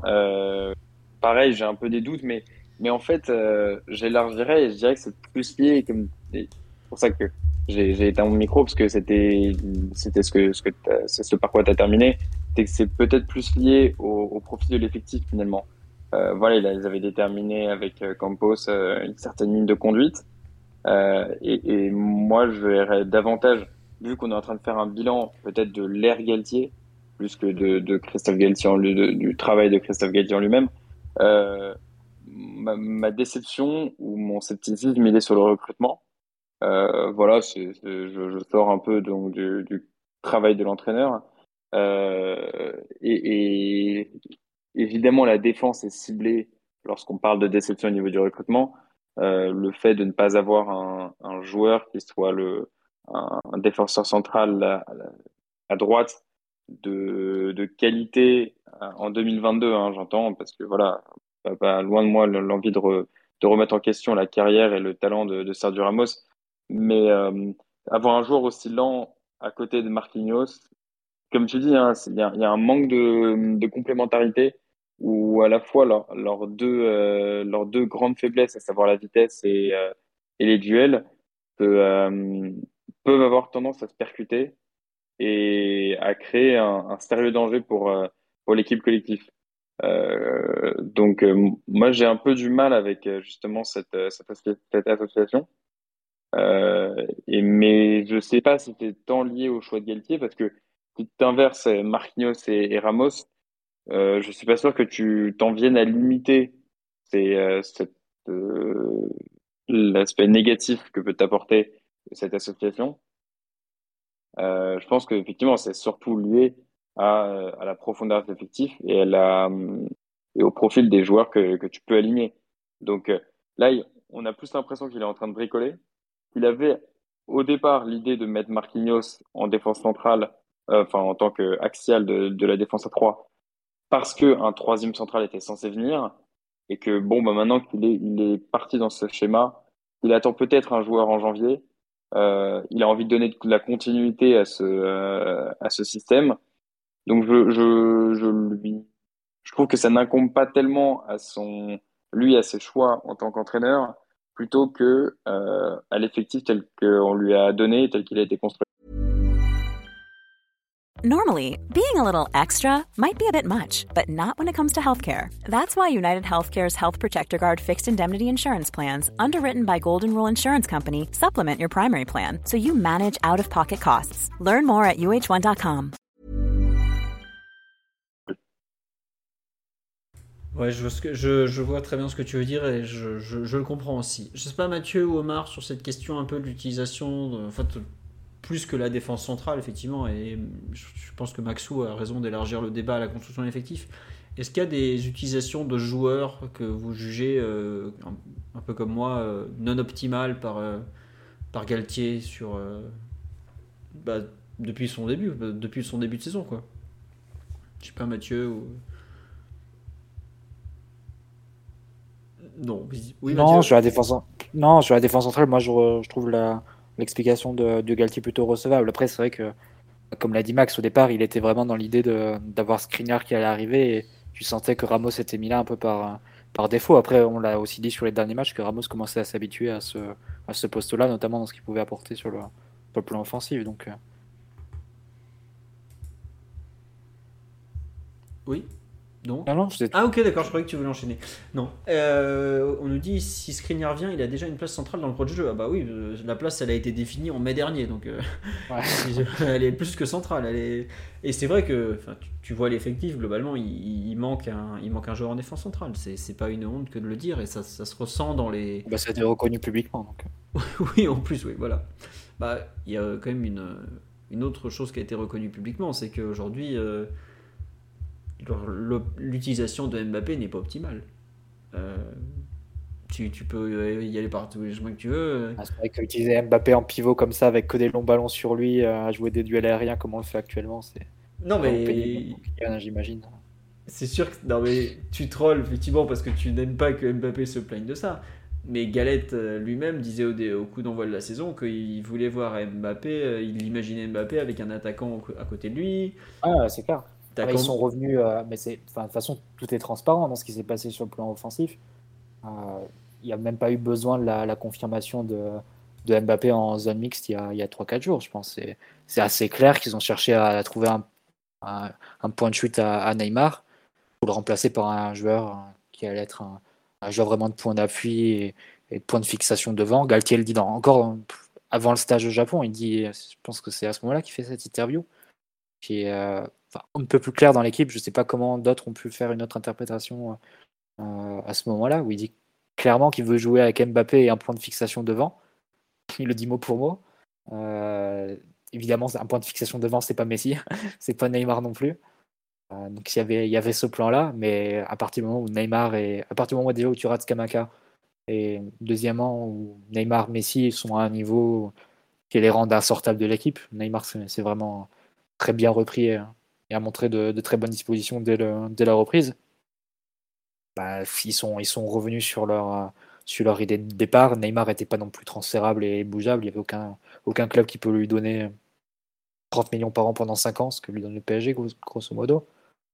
Euh, donc ils sont revenus un peu sur leur idée initiale et depuis ils composent. Et, tu vois d'ailleurs qu'à chaque match, il y a des, petits ajustements. euh, essaies de trouver vraiment la meilleure place pour le, pour le trio offensif. Encore récemment, tu avais Mbappé un peu plus, un peu plus libre de, de dézoner sur le côté gauche comme, comme il aime le faire. Mais c'est euh, après, j'ai l'impression que c'est- l'enjeu, c'est à la fois de, de trouver une bonne association sur le terrain où tout le monde est content, mais aussi, euh, surtout psychologiquement, j'ai l'impression que Mbappé, j'ai l'impression qu'il s'est mis dans la tête que certaines choses n'allaient pas, que, que ça lui allait pas, que la situation était, euh, lui correspondait pas. Et depuis, on sait pas trop. Enfin, j'ai l'impression qu'il ne sait pas exactement où il a mal en fait. C'est-à-dire que il, il se, joue pas libéré, il joue avec, euh, il se disperse un peu aussi. Et au final, tu le, tu vois un peu sur ses performances sur le, terrain qui sont pas, sont pas au max de, de ce qu'il peut faire. Il joue, à- peut-être en forçant un peu trop les choses. Alors qu'après tout, euh, il peut être très bien, il peut être parfaitement performant avec euh, les joueurs qu'il a derrière lui euh, au PSG. Donc c'est, un peu l'enjeu hein, qui, qui se présente face à Galtier de, réussir à assembler tout ça et de faire en sorte que dans les têtes principalement, tout le monde puisse jouer un peu libéré et sans euh, idées de de ressentiment, genre de choses par rapport à ce qu'il a pu se passer cet été. Parce que si nous, on peut voir de l'extérieur que Neymar a été mis sur le marché et que globalement Mbappé voulait la place de Neymar dans l'équipe, Neymar le ressent aussi et, et, ça, peut, ça peut créer des, des situations problématiques. Donc, euh, ouais, c'est un peu. C'est ouais, c'est un peu les, temps, les tambouilles qui sont, qui sont pénibles quand tu, quand tu dois gérer des, des égos pareils. Hein. Omar Ah disait oui. que ça doit être euh, complètement dingue de, de, de, de gérer des situations où, tu- c'est la crise quand tu fais sortir un mec à la 86e alors que le match est plié ou enfin, ce genre de choses. Non, mais c'est ça. T'es- Gérer des, des égos comme des pastèques comme ça, franchement. Non, mais t'es entre l'enfantillage le plus, le plus bête qui Ah, soit. et- à fond. hein. Ah, c'est complètement stupide, on est d'accord. Mais c'est aussi ça la réalité du haut niveau. Ça, ça fait 30 ans que Carlo Ancelotti gère des semi-débiles comme ça. Ah non, mais Bah, Ancelotti, c'est ce qui a fait sa, c'est ce qui a fait sa, sa réputation. Et c'est sans doute pour on le sous-estime et tout, mais euh, c'est, super dur ce qu'il fait. Mais là où c'est encore dur ce qui, se passe au PSG, c'est que les, trois sont coéquipiers, mais sont concurrents aussi. Que, euh, ils vont se livrer euh, une bataille entre guillemets à la Coupe du Monde dans, un mois, qui peut influer beaucoup sur, l'identité du futur Ballon d'Or. Nous, ça nous gonfle d'avance les, les débats sur ce- cette récompense, mais j'imagine que les joueurs y pensent malgré tout. Et, euh, et voilà, c'est, euh, c'est, c'est tout ça qui est à avec un potentiel France-Argentine en plus dès les huitièmes. Beaucoup de, situations comme ça qui peuvent, euh, qui peuvent influer sur comment les relations au sein du PSG peuvent, évoluer durant la saison. Non, mais ouais, ouais. après, j'avoue que, comme dit sur le live, Mbappé a visiblement irrité beaucoup de monde avec ses, déclarations. On nous dit le mal que le Ballon d'Or nous fait. Après, n'oubliez pas que le Ballon d'Or, c'est aussi beaucoup de, prestige pour le club qui l'accueille. C'est quelque chose qui vous permet ensuite de signer des bons, voire des très bons joueurs, parce que c'est une façon de dire aux joueurs, euh, bah, chez nous, tu peux être le Ballon d'Or, tu peux être le numéro un au monde. C'est quand même le trophée individuel du football le plus reconnu.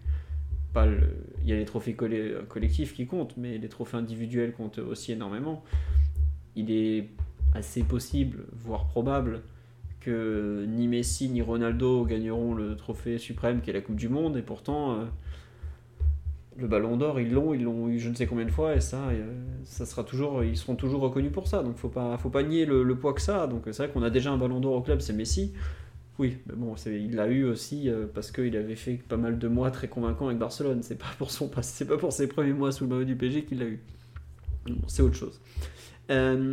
Omar, sur un peu le dans les points négatifs, est-ce que tu mettrais par exemple un peu tout ce qui est autour de, de Mbappé par rapport à par Galtier, son utilisation, ce qui tente de lui faire accepter ou, au contraire tu le mets plutôt euh, dans les points positifs? Moi j'avoue que autant Mathieu trouve que en fait pas forcément un point négatif, autant moi je trouve que l'utilisation de Mbappé aujourd'hui est pas optimale et c'est justement un point qui est pas en sa faveur. Que- Qu'en est-il de ton côté?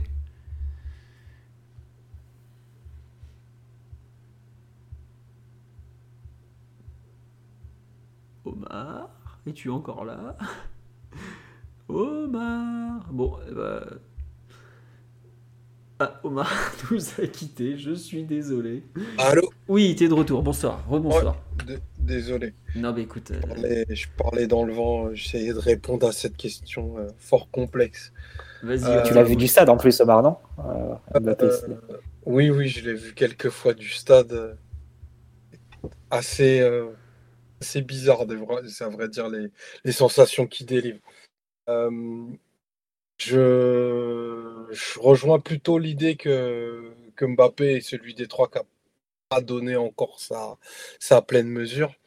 Euh, pas tant au niveau des, statistiques, qui restent euh, enfin, celles d'un joueur de, de tout premier ordre, mais c'est plutôt dans son rapport au, jeu et aussi, euh, je pense notamment le, point central, c'est par rapport à la place qu'il a euh, dans cette équipe, que lui peut-être estime euh, minorée en raison de par rapport à ses accomplissements, notamment ceux de la, la- saison dernière où il a littéralement porté l'équipe sur, sur, ses, sur ses épaules.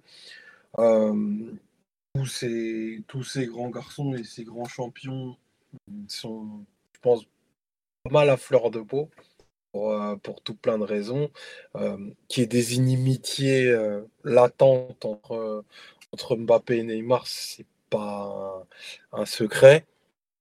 Ça a plutôt été bien camouflé, même si la, relation entre les deux, c'était Duluc qui avait dit que c'était une relation marketing. Il l'a dit, il l'a dit assez vite et malheureusement, beaucoup de supporters lui étaient tombés dessus. J'ai l'impression qu'en tout cas, ça a l'air, ça a l'air de plus en plus vrai. Euh, tant le lien est distendu, mais ça avait, euh, vrai dire, jamais été un moment où l'équipe tournait plutôt bien et que Mbappé tournait pas aussi vite que l'équipe. Là, clairement, euh, voilà, il y, a une relation et je pense qu'il y a même plus que ça entre, Neymar et Messi. Il y a une espèce de, filiation et, Neymar admet assez facilement que, Messi était le, est le, numéro un, donc il est à, son service. Mbappé, en fait, il voudrait surtout que les deux soient ses vassaux. Et enfin, c'est juste pas possible. Euh, non pas en l'état, parce que Neymar est bon depuis deux mois. Hein. C'est juste que la nature de l'équipe, quant à quand tu as ces deux joueurs-là à intégrer et surtout un Messi de 35 ans, elle, force, te force à pas jouer des actions sur 70 mètres. Elle te force à avoir un tempo beaucoup plus lent et avoir un Neymar, un Messi, un oh là Mbappé cantonné à ce que lui a appelé un rôle de pivot. C'est-à-dire, bah oui, des fois jouer des ballons d'eau au but, des fois jouer en remise, et pas être le terminal offensif de toutes les actions. Ce qui pourrait être un, un plan de jeu qui aurait un certain succès. Se dire que Mbappé va être le terminal offensif d'une équipe. Je pense que 99,99% des équipes s'en contenteraient aisément parce que ben, tu sais qu'il va avoir un impact et que c'est un, un torrent de créativité dans la surface qui a assez peu d'égal. La réalité politique et la réalité du terrain du PSG, c'est que je pense qu'il était arrivé à un moment où il estimait ne plus devoir partager parce que les deux autres étaient sur une pente définitivement descendante. Il y a eu un rebond euh, fort des, deux joueurs. Maintenant, on, a tous à espérer qu'il euh, perdure. Moi, j'espère qu'il ne va pas perdurer en pourrissant cette situation. Parce que je reste néanmoins convaincu que le destin du, du PSG, en tout cas à plus haut niveau, il peut pas se passer avec un Mbappé euh, pas très heureux, euh, peu enclin au, partage collectif euh, et, résolument tourné vers une espèce de, de vendetta, parce que les promesses, je ne sais pas lesquelles ont été faites d'ailleurs, n'auraient pas été tenues, mais en tout cas, il y a une chose qui est assez claire, c'est que désormais il a une position préférentielle sur le terrain dans sa tête, affirmer que cette exposition, elle ne lui sera pas offerte cette année. Et on ne peut pas faire comme si c'était rien. C'est quand même, euh, si on se remet euh, au mois de la prolongation, je ne sais plus, c'était en mai. Mbappé, c'est le joueur numéro un au monde, hors Real Madrid, à ce moment-là. Le plus désiré, n'en parlons même pas par les, par les supporters du PSG, c'est plus que ça ça aurait été un affaiblissement terrible qui s'en aille. Je pense qu'il y a eu euh, derrière au niveau du club beaucoup, beaucoup, beaucoup de promesses qui lui ont été tenues. Maintenant, moi, j'en fais pas une excuse. Hein. Et, le rebond, la vraie force de caractère, je n'ai pas de doute qu'il va l'avoir, c'est de réussir à se réinventer dans un contexte qui ne va pas lui être si favorable qu'il ne, qu'il ne s'y attendait. Que globalement, peut se dire qu'il peut être encore meilleur si Neymar et Messi sont aussi forts qu'ils sont cette année. Après, et ça c'est tout le, sel des relations humaines. Est-ce que Messi et Neymar ont vraiment envie que Mbappé soit, aussi fort que cette année? Je sais pas. On peut, se poser la, on peut se poser la question aussi, mais on a tout intérêt à ce que. Et je pense que ça va au-delà de Galtier, parce que là, c'est vraiment gérer trois industries en même temps il va falloir les faire, euh, les faire cohabiter et que surtout le, destin collectif de l'équipe arrive à primer de façon supérieure aux envies de revanche de, Neymar, à la dernière danse de Messi et aux envies d'être le franchise player qu'a Mbappé. Ouais, et puis moi je me permets de rajouter un point, c'est la Coupe du Monde quand même. Parce que c'est une saison très particulière en termes de rythme. Euh, tu auras des dynamiques qui vont s'inverser en, un mois. Tu auras peut-être euh, une blessure malheureusement qui peut toucher l'un des trois et redéfinir des équilibres. Tu auras peut-être un, joueur qui va euh, exploser dans le bon sens, dans le mauvais sens. ce n'est que le mois de septembre. Et tu as raison de dire qu'aujourd'hui Mbappé est peut-être le, moins épanoui des trois, ou en tout cas celui qui performe le moins, ça se voit, c'est évident. Hein. Ok, il a plus marqué que Messi, mais il n'a pas du tout l'envergure qu'a Messi dans le jeu, il n'a pas la capacité qu'a Neymar à être un peu partout et, d'être bon tout le temps. Mais il y a beaucoup de choses qui changent quand même au cours d'une saison. Et peut-être aujourd'hui que Galtier, puisque quelque part c'est aussi lui dont on parle, est en train de, de ménager la, chèvre et le chou avec Mbappé parce qu'il sait qu'à un moment dans la saison, c'est peut-être lui qui va lui faire avancer et gagner l'équipe. Et à ce moment-là, il, il fera peut-être basculer le point d'équilibre de l'équipe vers lui, comme euh, d'autres coachs ont pu le faire dans le passé, parce que justement, euh, une saison c'est long, des joueurs qui sont en forme 12 euh, mois par an, ça n'existe pas. Peut-être Messi 2012, mais bon, c'était il y a 10 ans, voilà, c'était il y a très longtemps. et je suis pas certain, je pense qu'il faut pas figer dans le marbre non plus la situation actuelle, vraiment, parce que on a vu qu'il y a des, choses qui vont très très très très vite. Euh, dans un sens ou dans l'autre. On nous dit les mecs ont joué tranquillement avec Suarez, je pense pas que ça gêne que Mbappé performe. Après, euh, ils ont joué tranquillement avec Suarez, ils étaient aussi amis en dehors du terrain avec Suarez, ça change pas mal de choses. Et Suarez n'était pas le même joueur, Suarez était peut-être plus à même aussi d'effectuer le sale boulot euh, que Mbappé a pas très envie de faire. Suarez, et, voilà. Et puis, pardon, pardon de te, couper philo, enfin, Neymar était cantonné dans un rôle où très différent. Luis Enrique, il lui a demandé de, de, défendre, dans, de défendre des fois dans un, dans un système pliant 4-4-2 euh, totalement excentré à gauche. c'est des choses aujourd'hui que Neymar me paraît difficilement pouvoir faire et surtout, il est, tout à fait un autre point de, de sa carrière. Après, euh, c'est toujours celui qui se replie le plus, un des trois, par contre, euh, Neymar. Et Mbappé, quand il se plaint un peu de, son rôle dans l'équipe. Faut pas non plus qu'il perde à l'esprit que il est quand même exempté de tout travail défensif. C'est celui qui court le moins dans une équipe où il y a Messi. enfin, celui avec Messi qui court le moins. Il doit faire 7 ou 8 km par match. Et avec zéro euh, obligation de, repli ou de, de retour défensif. Donc c'est aussi à prendre en compte s'il veut vraiment faire le, le bilan de à qui on, enfin ce qu'on me donne à moi et ce qu'on donne aux autres quoi. C'est euh, après on te dira que c'est ton seul joueur du 11 aussi allez piston excepté capable de menacer la profondeur. Ah, mais je, je, dis, pas qu'il faut pas le faire mais c'est juste que ça rentre aussi en compte dans le sens où Neymar se sacrifie aussi un peu pour lui. C'est pas bah oui, oui, ça marche dans les deux sens c'est là où l'acceptation a été a été plutôt bonne. C'est que Neymar à un moment il enfin, pas que cantonner un joueur de surface et qui va marquer en tout cas dans la, dans la surface, il va falloir que, enfin, il se dépouille aussi pour, euh, pour entre guillemets équilibrer l'équipe, chose qu'il a plutôt fait euh, de façon, de façon très humble comme un joueur de province depuis de, de, de, de longues semaines, en espérant que, que ça tienne. Mais euh, on peut aussi se dire que Neymar a senti aussi très proche le vent du boulet, quoi c'est ce qui lui donne aussi ce, comportement, au-delà de l'orgueil du, champion, hein, bien sûr, parce qu'il ne pouvait pas jouer à un niveau si bas euh, de trop trop longues semaines, parce qu'il a vraiment limite touché le fond. Mais des trois, c'est quand même celui qui a été le, plus à risque de, se retrouver, enfin pas sans club, hein, j'abuse en, employant le propos, mais de se trouver totalement hors du projet. et tous les signaux le montrent. Ah oui, je pensais que Mathieu allait répondre en fait. je vous laissais discuter, je, me régalais. Euh, non, je suis d'accord avec Omar. Hein. Ouais. On lui dit si Neymar. C'est pas qu'il pas qu'il risquait de se retrouver hors du projet, c'est qu'il était hors du projet même. Neymar en fin mai début juin, c'est quand ils font l'équipe type du PSG, Campos et Galtier, je suis pas sûr que sur le paperboard il y avait il y avait le nom de Neymar, honnêtement. Non, non, non, non, il le dit lui-même Campos. Tu peux pas avoir deux joueurs forts au même poste et le joueur fort au poste d'attaquant de, gauche au, sens large, c'était pas Neymar, c'était Mbappé.